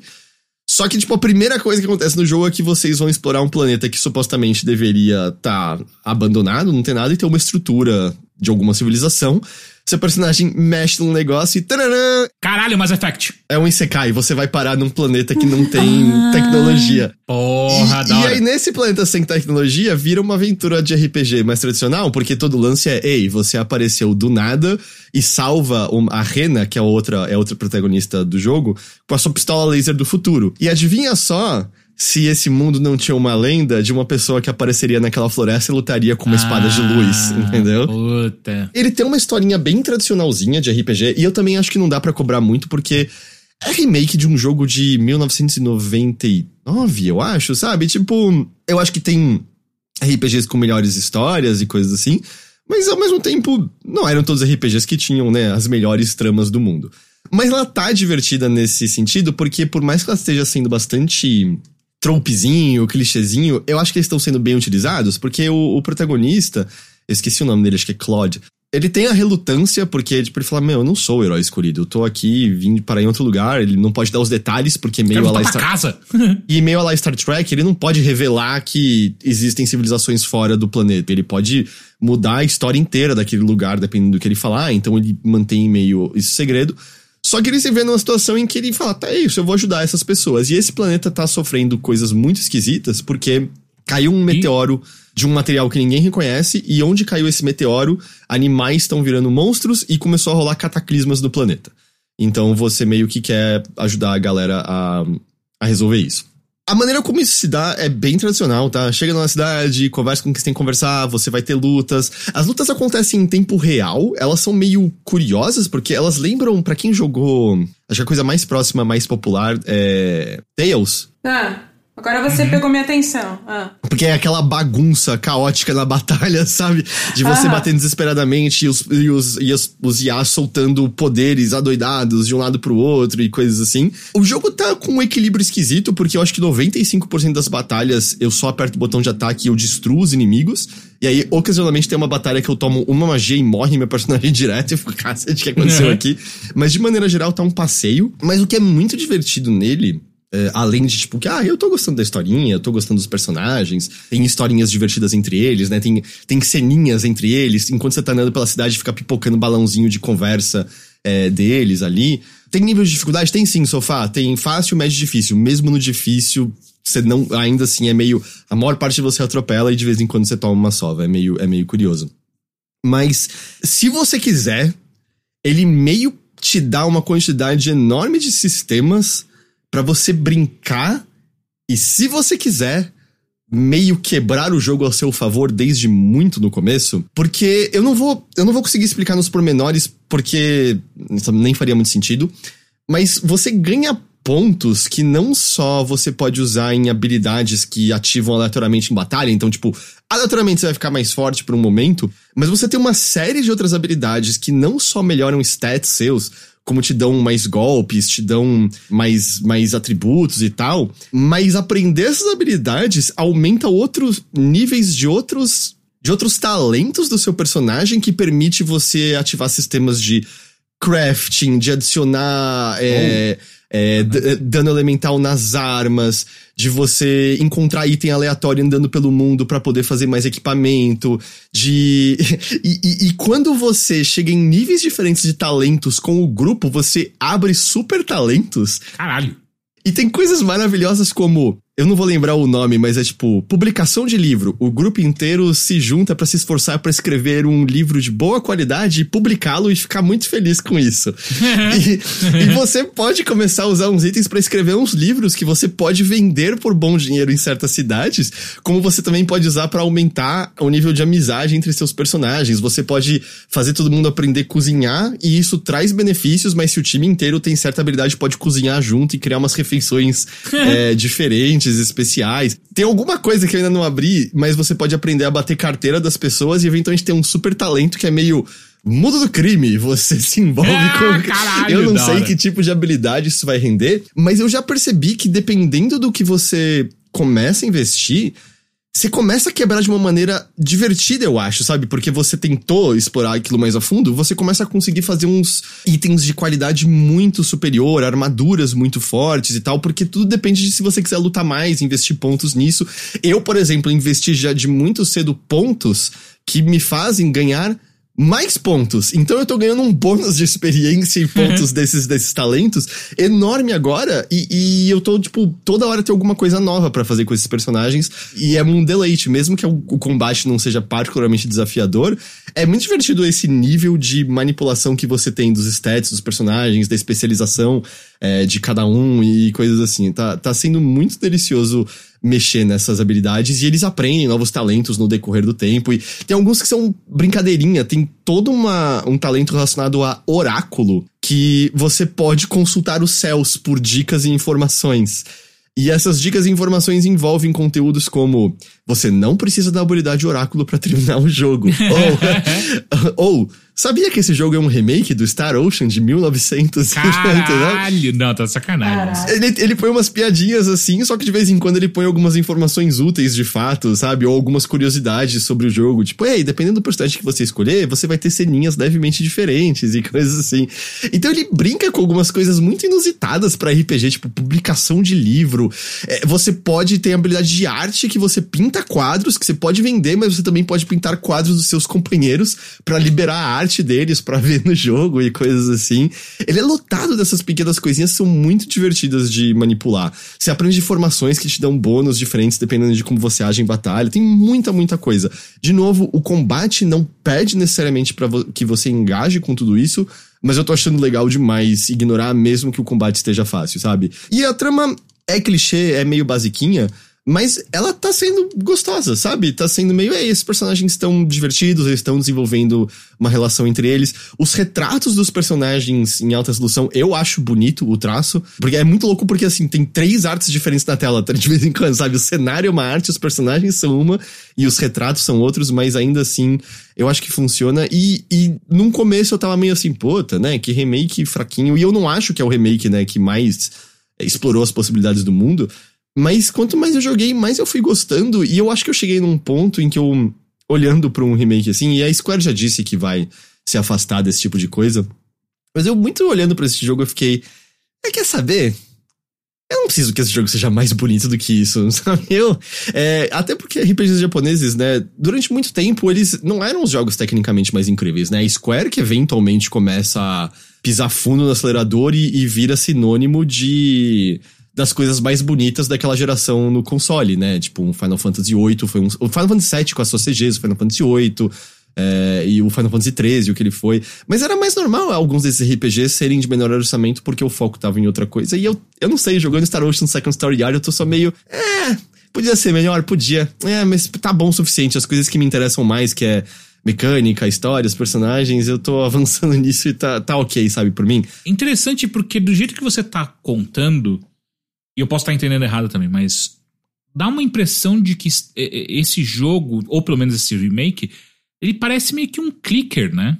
Um porque, tipo, clicker? Tipo, é, porque assim? as, os combates são fáceis e você tá o tempo inteiro ganhando coisas que liberam para outras coisas para você fazer, para você liberar outras coisas, outros talentos e por aí vai, que me lembra um clicker, saca? É, eu acho que assim, existe uma coisa de dopamina ativando pela quantidade de nívelzinho que você sobe, sabe? Toda vez que você sobe uhum. de nível e os pontinhos você pode colocar. Eu não chamaria de clicker porque ainda pede um input seu e. Ah, no chefe você até de vez em quando quer usar uma habilidade especial que quebra a defesa dele e coisas assim. Uhum. Uh, mas eu não, eu, não, eu não acho que minha cabeça tá desligada no nível de, de um clicker, sabe? Não, uhum. não, não acho que seria assim. Apesar de que, que. Como é que era? Quando você. Eu acho que quando você vende um livro que você escreveu pra uma editora, uhum. de hora em hora você ganha mais dinheiro para pegar no jogo, Caralho, você tem que voltar no lugar e pegar dinheiro. é alguma coisa assim. Ou, é, a questão é, era assim antes do remake, no original? Não sei, eu, eu não sei. Porque se, se era assim, a, a inspiração de clicker vem daí, cara.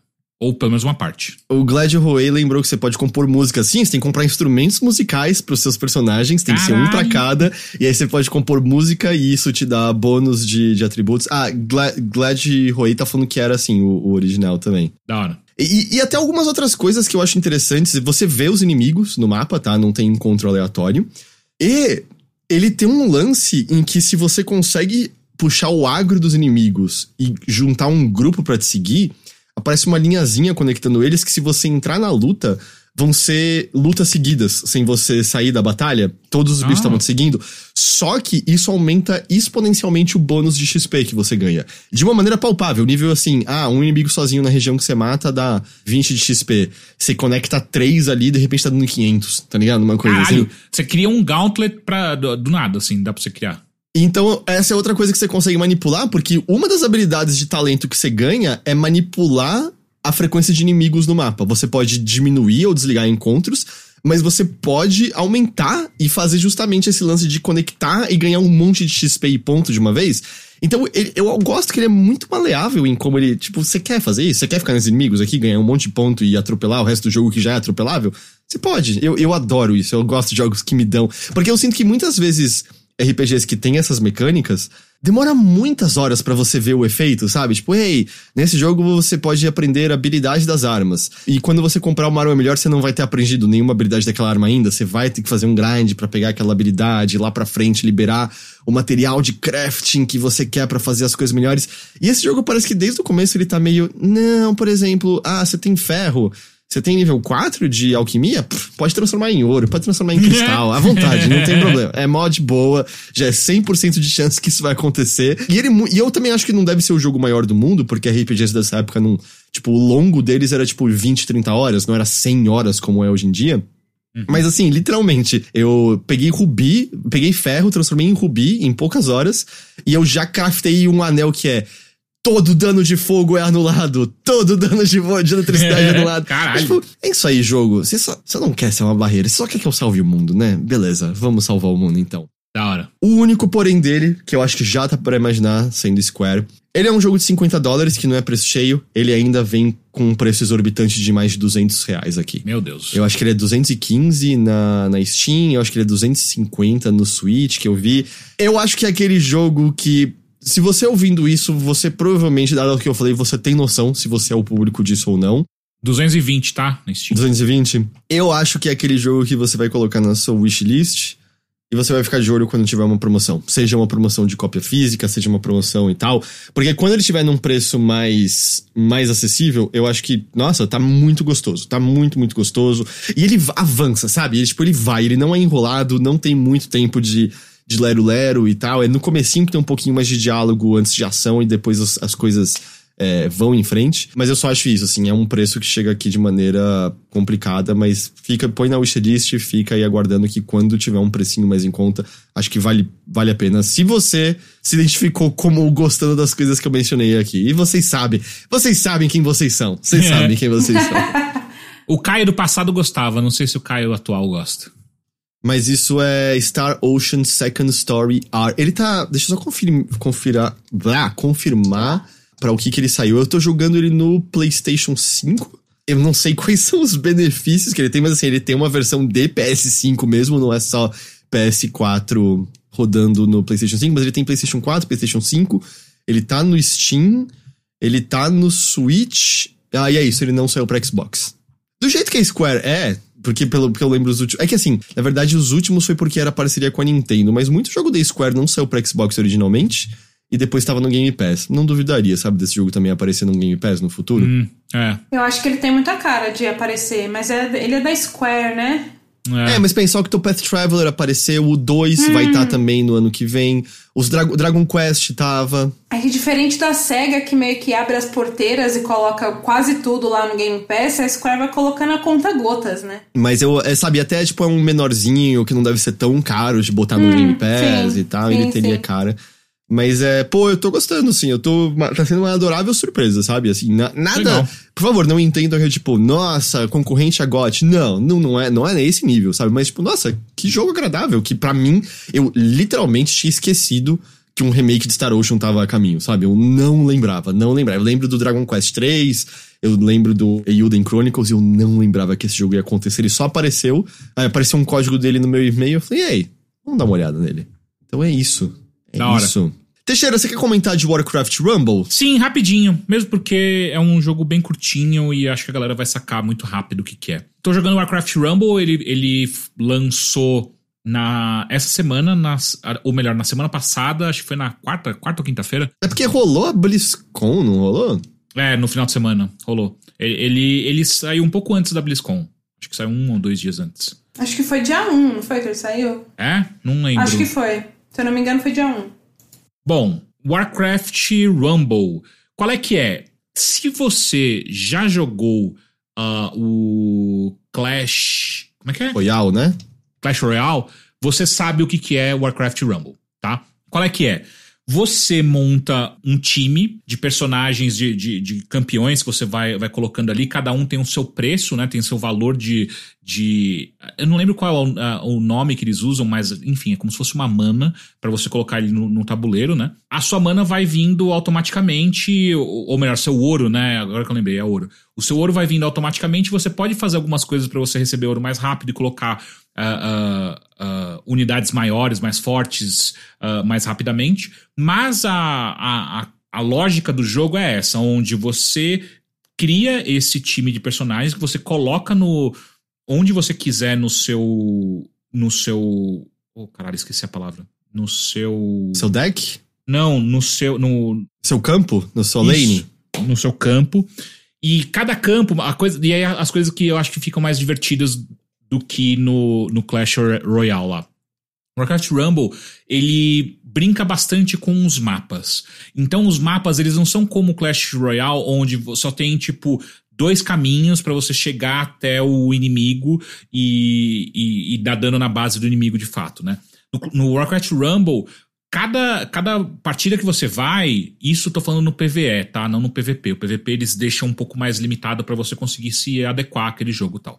Mas no PVE, a cada partida que você entra, é um mapa diferente com objetivos diferentes. Tem hum. mapas que você uh, uh, entra para você matar um personagem inimigo, tem uns que você entra para defender algum personagem específico, uh, e cada inimigo tem uma, uma, uma golpes e, e, movimentos bem diferentes um do outro, então muda bastante e é divertido toda vez que você chega numa nova batalha. Além disso, os mapas, como eu falei, como eles mudam, você tem, também tem que aprender rápido como cada mapa funciona. E ele tem algumas coisas interessantes que não são iguais para cada um dos mapas, né? Então o que acontece é, geralmente você tem duas lanes iniciais que você con consegue controlar. Você coloca os seus uh, personagens ali naquelas lanes e eles vão andando sempre em frente ali. Só que ele também uh, uh, adiciona a possibilidade de, em algumas lanes, você conseguir mudar a setinha de para onde os seus personagens vão, assim como se fosse um, um Tower trilho Defense? de trem. É, um trilho de trem, sabe? Que você pode. Ah, tá indo reto, mas uhum. pode virar à direita. Você pode Sim. fazer isso. E isso é, é, interessante porque te dá liberdade para algumas estratégias diferentes, do tipo, ah, eu quero a, atacar a base da esquerda, só que ao invés de ir pela esquerda, que é um caminho muito óbvio, eu vou pela direita e vou virar no meio do, do mapa para a esquerda e aí talvez o inimigo não esteja esperando que eu te, esteja indo para lá, o que faz com que você tenha que ficar sempre muito ligado nas estratégias que você tá vendo que os seus inimigos estão usando, porque pode estar, tá, ele pode, o inimigo pode colocar vários uh, uh, uh, campeões dele super fortes na, na lane esquerda, por exemplo, que tá vindo atacar, e você começa a se preparar para você lidar com, aquela, com aquele ataque. Só que se você colocar muita gente desde o início já para tentar combater essas unidades que estão vindo na sua lane esquerda, pode ser que o inimigo mude para direita no meio e você vai perder esse ataque, sabe? Tipo, você não vai conseguir se defender. Então, eu achei que ele, ele conseguiu entender o que, que Clash Royale faz de legal e de interessante, mas adicionar coisas únicas pro Warcraft, saca? Uhum. Além de, obviamente, todos os personagens que você joga, uh, se, eles são ou figuras muito importantes do mundo de Warcraft, ou pelo menos são é, é, personagens que você vê com frequência. Por exemplo, Murloc. Você pode comprar a. a é o peixinho, a né? É, exato. O blá, Você pode comprar a Murloc, você pode comprar umas hienas que, tipo, cara, eu, eu sempre joguei muito de Horda, né? Então todo início em, em Ogrimar, que era tipo, você tinha que matar, sei lá, 50 hienas, era aquele, aquela risadinha que elas davam toda vez que elas pegavam o seu agro. Tem esses sons nesse jogo também. Deixa é... eu, eu posso te revelar uma coisa? Pode. Eu, eu nunca joguei um segundo de World of Warcraft. é mesmo? Nenhum segundinho, assim. Cara, eu acho que a essa altura do campeonato. Ah, é, não, não. Total. É, na é. época, é... lá no auge, parecia incrível mesmo. Só nunca, nunca calhou de eu jogar nada, não. E é engraçado, né? Eu, eu, eu não gosto de jogos. Como eu falo sempre aqui, né? Eu, eu prefiro jogo que é mais direto ao ponto. É, hoje em dia, que. Eu quero, eu quero controlar as coisas e eu não, eu não gosto muito de historinha, de maneira geral. A não ser que a história seja muito foda e ela combine com o que você tá fazendo ali e tal. Enfim. Warcraft, por algum motivo, eu sempre gostei pra caralho, assim. Sempre achava foda pra cacete. E tem, a, obviamente, a parte de jogar de galera. Eu tinha uma galera que jogava comigo Warcraft, então tudo fica mais divertido quando você joga com um monte de gente, né? Jogava com o esbagaçador, não era mesmo? Jogava com o esbagaçador, que ele era clã líder de um dos maiores clãs que tinha no Warcraft na época. E quando eu comecei a jogar, ele me colocou no clã dele. E aí aparece, né, embaixo do seu nome o clã que você faz parte. E eu, eu literalmente era parado em cidades quando eu chegava, tipo, é, chegava na Cidade dos Mortos, esqueci o nome agora, ou em Ogrimar mesmo, a galera vinha, caralho, como é que você entrou nesse clã, cara? Eu já tentei entrar três vezes não consigo. E o Baga entrevistava pessoas para entrar no clã, tá ligado? Tipo, era esse, era um nível muito profissa. Eu nunca, eu nunca embarquei nesse nível, mas era divertido de ver as histórias e ver como que a galera fazia. Uh, enfim, Warcraft Rumble, celulares iOS e Android. Eu tô achando super divertido porque ele tem a parte de você comprar coisas. Então, se você é, gastar dinheiro, você consegue comprar unidades mais rápidas, unidades que às vezes não estão. Demora para você desbloquear, ou então você tem que gastar ouro que você vai ganhando a cada partida. Uh, você tem que gastar muito tal. Então você agiliza o, esse processo de você liberar novas coisas e por aí vai.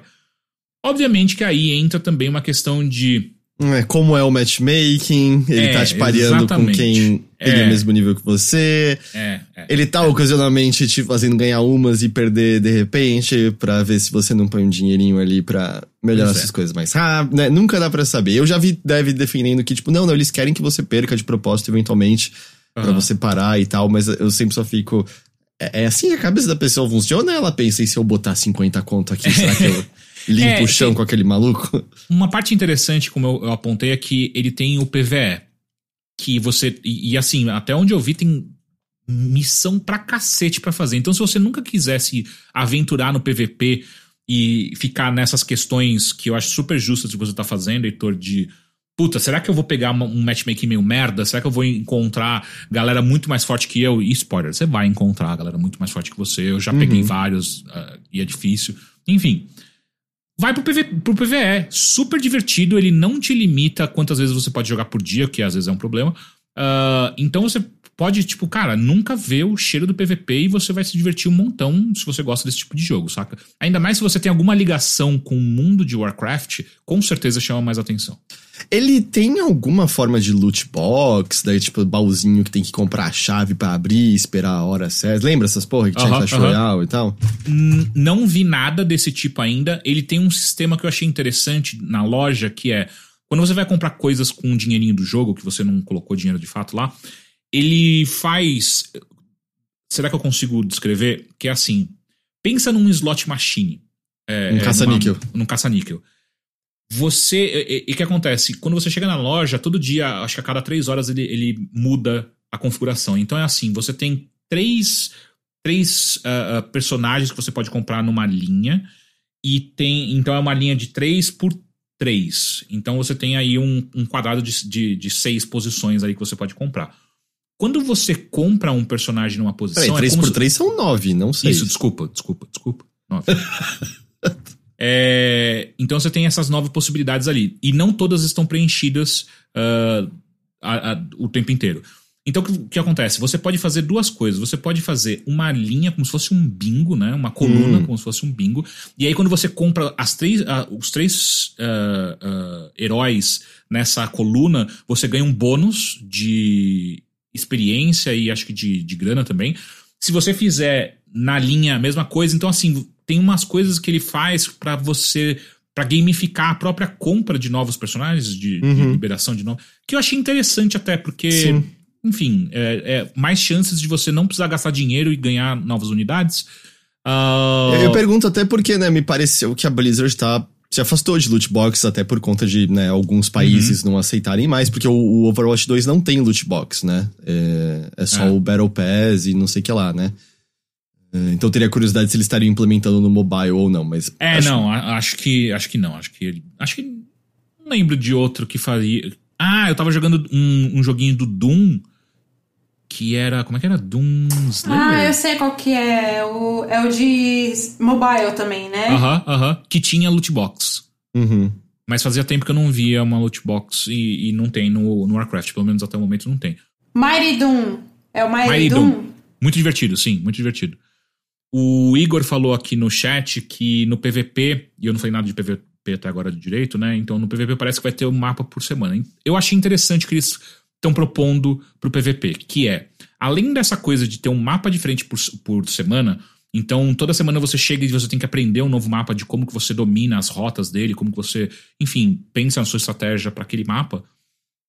Os mapas, pelo que é, tá, tá ficando claro, eles vão ter algumas algumas mudanças no meio do jogo do PVP.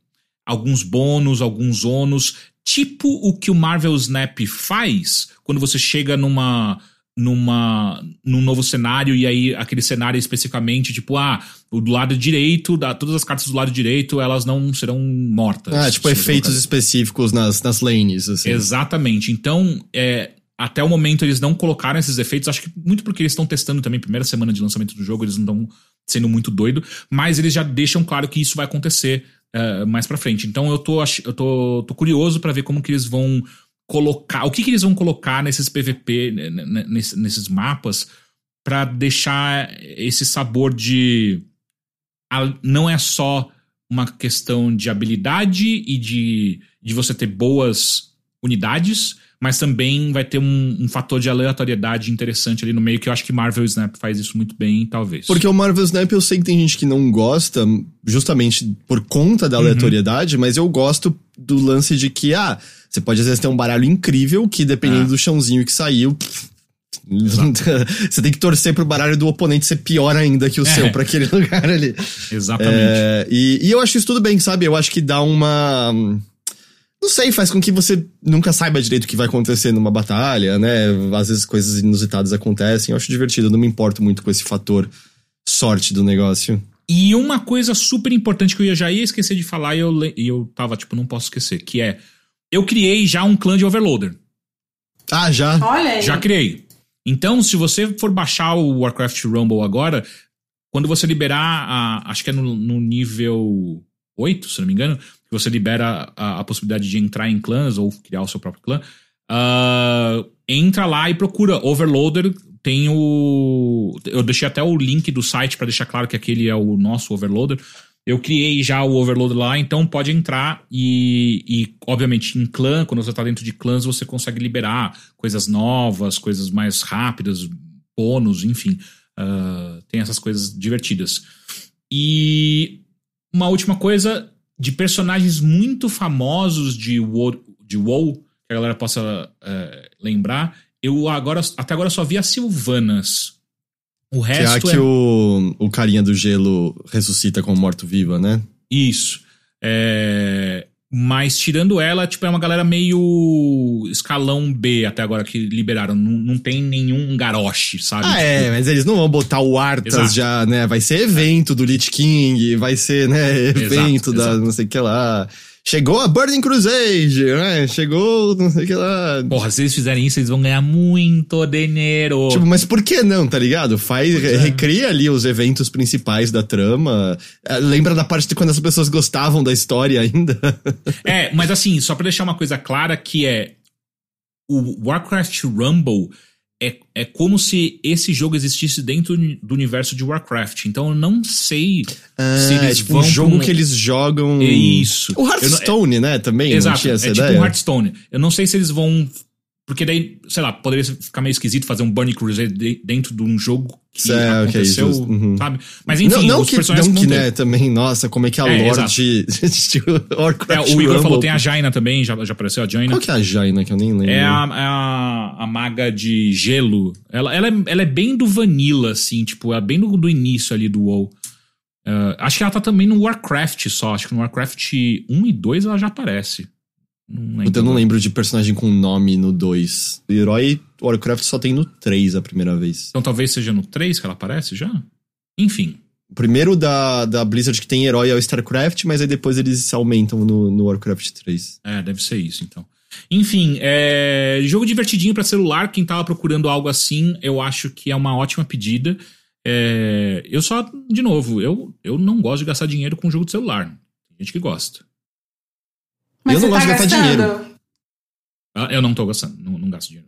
Mas você tem vontade de gastar? Não. A, a única, ah, então... O único momento que você fala assim, puta, que, que merda, talvez eu queira gastar 10 reais é quando você perde pra alguém que tá claramente gastando tubos ah. de dinheiro e ele te atropela, e você fica. Ah, não ganha de mim na, na, na inteligência, ganha de mim só no dinheiro, né, seu filho da puta? É assim que os bilionários dominam uhum. o mundo. Sim, Porque, sim. É, assim, você já viu a inteligência deles? Claramente ah. não é isso que traz a Dudio fez uma pergunta importante aqui em Partida Dura uma Cagada. Depende É. de uma cada caiada, né? A minha, com certeza, dá pra botar um campeonato inteiro. Caralho. Bom saber. É, Como assim você demora tanto assim no Faz mal, hein, banheiro? Heitor? A gente a Eu sabe disso. sei, mas é a única hora que eu me sinto em paz de verdade comigo Eu, eu mesmo, concordo, eu concordo. Meu pai me ensinou a ler enquanto eu cagava, então pra mim é um momento muito de. Gente, como, como vocês conseguem ficar tanto tempo assim no banheiro cagando? Cu de couve-flor, é isso. Eu digo pra mim mesmo que eu tô sendo produtivo. Pera, calma, o que é um cu de couve-flor? Eu não conheço essa expressão. Eu acho que É. o Teixeira quis é, colocar na cabeça das pessoas a imagem de um prolapso anal, no qual o ânus vira pra fora e aí a maneira como ele abre fica parecendo uma couve-flor. Eu acho que é essa referência que ele tava Eu acho que explicar foi muito pior do que só eu jogar o couve-flor. Mas eu sabia que ia ser. É culpa sua ainda assim, entendeu? não Então é eu- minha, não. Não é sim, minha, não. sim, é a sim, Jéssica é sim. poderia, a GG poderia ir dormir hoje só com essa dúvida na cabeça. Nossa, cu de couve-flor. Agora ela sabe exatamente o que, que é. É. Mas enfim, é isso, Mas sabe? assim, Tipo, a- a- alguém levantou Gente, aqui. vocês precisam comer fibra, tá? Como fibra. Ah, sim, eu, eu como bastante fibra, mas é perna dormente, né? Perna dormente é uma coisa super normal, eu, eu concordo. Mas com um banquinho de cocô, você não fica com perna dormente, pelo menos não tão rápido. É dizer, desde os 8 anos de idade eu não fico mais com a perna dormente na privada. Você usa banquinho de cocô desde os 8 anos? Não, eu, eu sou baixinho e ainda assim minhas pernas alcançam o chão da, da privada. Mas é o ângulo, Heitor. O segredo é o ângulo. Eu sei. É o mas, ângulo, exato. mas o banquinho de cocô, ele é mais pra você ficar na posição de cócoras, né? Simular a posição de cócoras. Vocês têm lembrança disso da infância? De, tipo, sentar na privada fazer cocô e a perna enformigar? Porque a gente era Porra, pra pequenininho. Eu lembro que, tipo, eu lembro não, de, não tipo... tenho. Nossa, eu tenho lembranças claras. E eu acho que talvez já ficava mais do que eu deveria na privada. Mas eu lembro de, tipo, às vezes sair ajoelhadinho do banheiro, porque eu não tava sentindo, sabe? não, tava eu enformigado. nesse Eu saía, tipo, ajoelhadinho, porque eu não tava sentindo as Caralho, pernas imagina você tá na sala assistindo TV e de repente aparece um mini Heitor andando de joelhos porque a perna dormiu enquanto cagava. Tipo, porra, na moral. Não, é assim, eu, eu, lembro claramente, assim, de... Ok, tá no começo do formigamento, eu consigo aguentar mais, consigo aguentar mais, até a hora que, tá ligado? Tava naquele negócio que era a perna inteira que você dá um tapa e o tapa vai espalhando, sabe? Assim, na perna. cara. Aí era a hora que eu sabia, tipo, ok, tá na hora de eu sair, porque tá, tá foda de formigado aqui já. No final. mas pera. Ah. Mas calma, você ficava assim, mas o cocô já tinha saído. Você só ficava Já, lá. eu ficava lendo Turma da Mônica, né? É. É, Eu ficava ah, lendo X-Men. É, Ah, tá. É, no final, o Warcraft Rumble, se você não é um, um cu de aço como eu e Heitor, que a gente fica muito tempo no banheiro, eu acho que uma partida é, é perfeito, assim. Agora, eu e Heitor, a gente consegue jogar, como ele bem apontou, um campeonato tranquilo, tranquilo, assim. Caralho, como vocês conseguem? Eu tô muito indignada. é, eu queria não conseguir, se eu pudesse ser sincero. Eu gostaria Ah, de não, eu ter. adoro, eu, eu adoro que o meu pit stop é, é super demorado, não é um Fórmula 1. Eu perco todas as provas. né? Eu perco toda. É, eu não sou o orgulho do Drauzio Va- Varela. Tipo, o Dr. Áuzio falou outro dia que era terrível fazer isso. Eu falo, ah, cara, eu O que, obedeço que o, é resto do Dr. terrível? Áuzio. Pera, o que que ele, o que que ele falou que é terrível? Ficar Ficar no sentado. banheiro, no- sentado no- no- na privada. É, pode te dar hemorroida. Ah, é? Eu não sabia. Mas assim, eu também não fico o tempo. Tipo, eu entro, eu faço o que eu tenho que fazer e eu saio. Não. É porque força as veias do ânus e aí pode levar uma propensão Gravidade maior faz de- mal, cara. Que bom, que bom que eu estou seguindo já as, as, as instruções de doutoral, eu sem saber. A gente sempre vai pra cocô, Eu cara. gosto. É isso que eu ia falar. A gente, mais uma vez, foi para o assunto cocô do nada, né? Quem falou de cu de couve-flor aqui não fui eu. Quem explicou foi o Heitor. Fui eu. Mas É isso. Ok. é isso. Warcraft Rumble. É isso. Isso foi o Warcraft Rumble. E com isso, a gente chega ao final dessa edição aqui do Mothership. Hoje a gente falou de bastante coisa. A gente falou de Warcraft Cocô. Rumble, de Cocô. A gente falou de Like a Dragon Gaiden. A gente falou de Star Ocean Second Story R, de Alan Wake 2 e outras coisas mais. É isso, mais uma vez, parceria com a nuvem. Fiquem, usem nosso, nosso link pra, pra fazer as compras que ajuda a gente Um demais. segundo. Um segundo. Ah, um segundo. Importante, importante, importante, importante. Ah, ah. Eu havia é, falado no nosso Discord que eu faria um sorteio hoje de keys que a gente já recebeu da nuvem.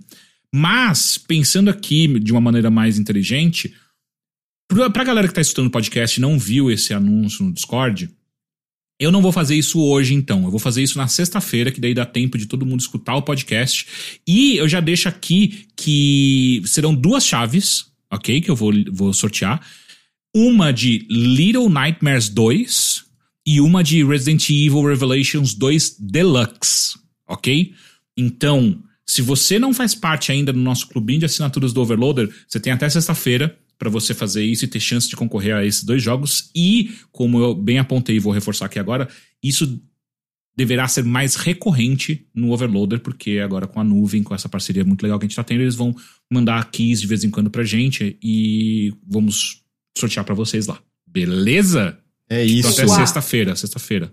Tá bom, então, gente, todos que nos acompanharam por mais essa edição aqui do Mothership, a gente agradece demais pela companhia e pela audiência de vocês. Valeu mesmo, muito, muito obrigado. É... Recadinhos adicionais? Tem algum recadinho seu, GG? Eu tenho, eu tenho, eu tenho, eu tenho, eu tenho, eu tenho. Diga. Finalmente, eu não sei se você. Eu falei semana passada que eu ia tirar folga? Falei, né? Talvez. Talvez. Então, eu tirei folgas, né? Eu descansei yeah. no feriadão. Yeah! Tirei, tirei folgas e descansei no feriadão e não fiz absolutamente nada e foi muito bom, assim tanto pra minha saúde física quanto mental. E aí, assim, o ano já está ficando mais tranquilo em termos de lançamentos de jogos, né? E isso quer dizer que agora eu vou ter tempo de voltar com lives! Uh. Ah. Daí, o plano inicial é voltar já a jogar o Alan Wake 1 Remaster essa semana, na quinta-feira. Se tudo der certo, se o mundo não conspirar contra mim, não chover de novo e eu ficar sem energia ou coisa assim. Enfim, se tudo der certo e os planetas se alinharem, vou jogar quinta-feira agora de noite o Alan Wake. Vou, quer dizer, continuar jogando o Alan Wake Remastered, o primeiro. E aí no sábado de manhã, se tudo der certo e os planetas continuarem alinhados, vou estar tá lá no meu canal jogando o Castlevania 3 que eu tô devendo. Então, só, só pra, tipo, repetir a, as datas que você deve fazer essas coisas. Quinta agora, dia 9 de novembro. Alan okay. Wake Remaster 1 aqui no canal do Overloader. Show. E dia 11 do 11... Ó, simbólico, né? 11 do 11 de manhã, lá no meu canal GG Pinheiro na Twitch. Onde eu vou continuar jogando joguinhos de Castlevania pra alegria da Plat e outros vampiros aí. a Plat é um vampiro, a Plat tinha outros vampiros aí. Não, ela gosta, ela gosta de Castlevania antigo, então.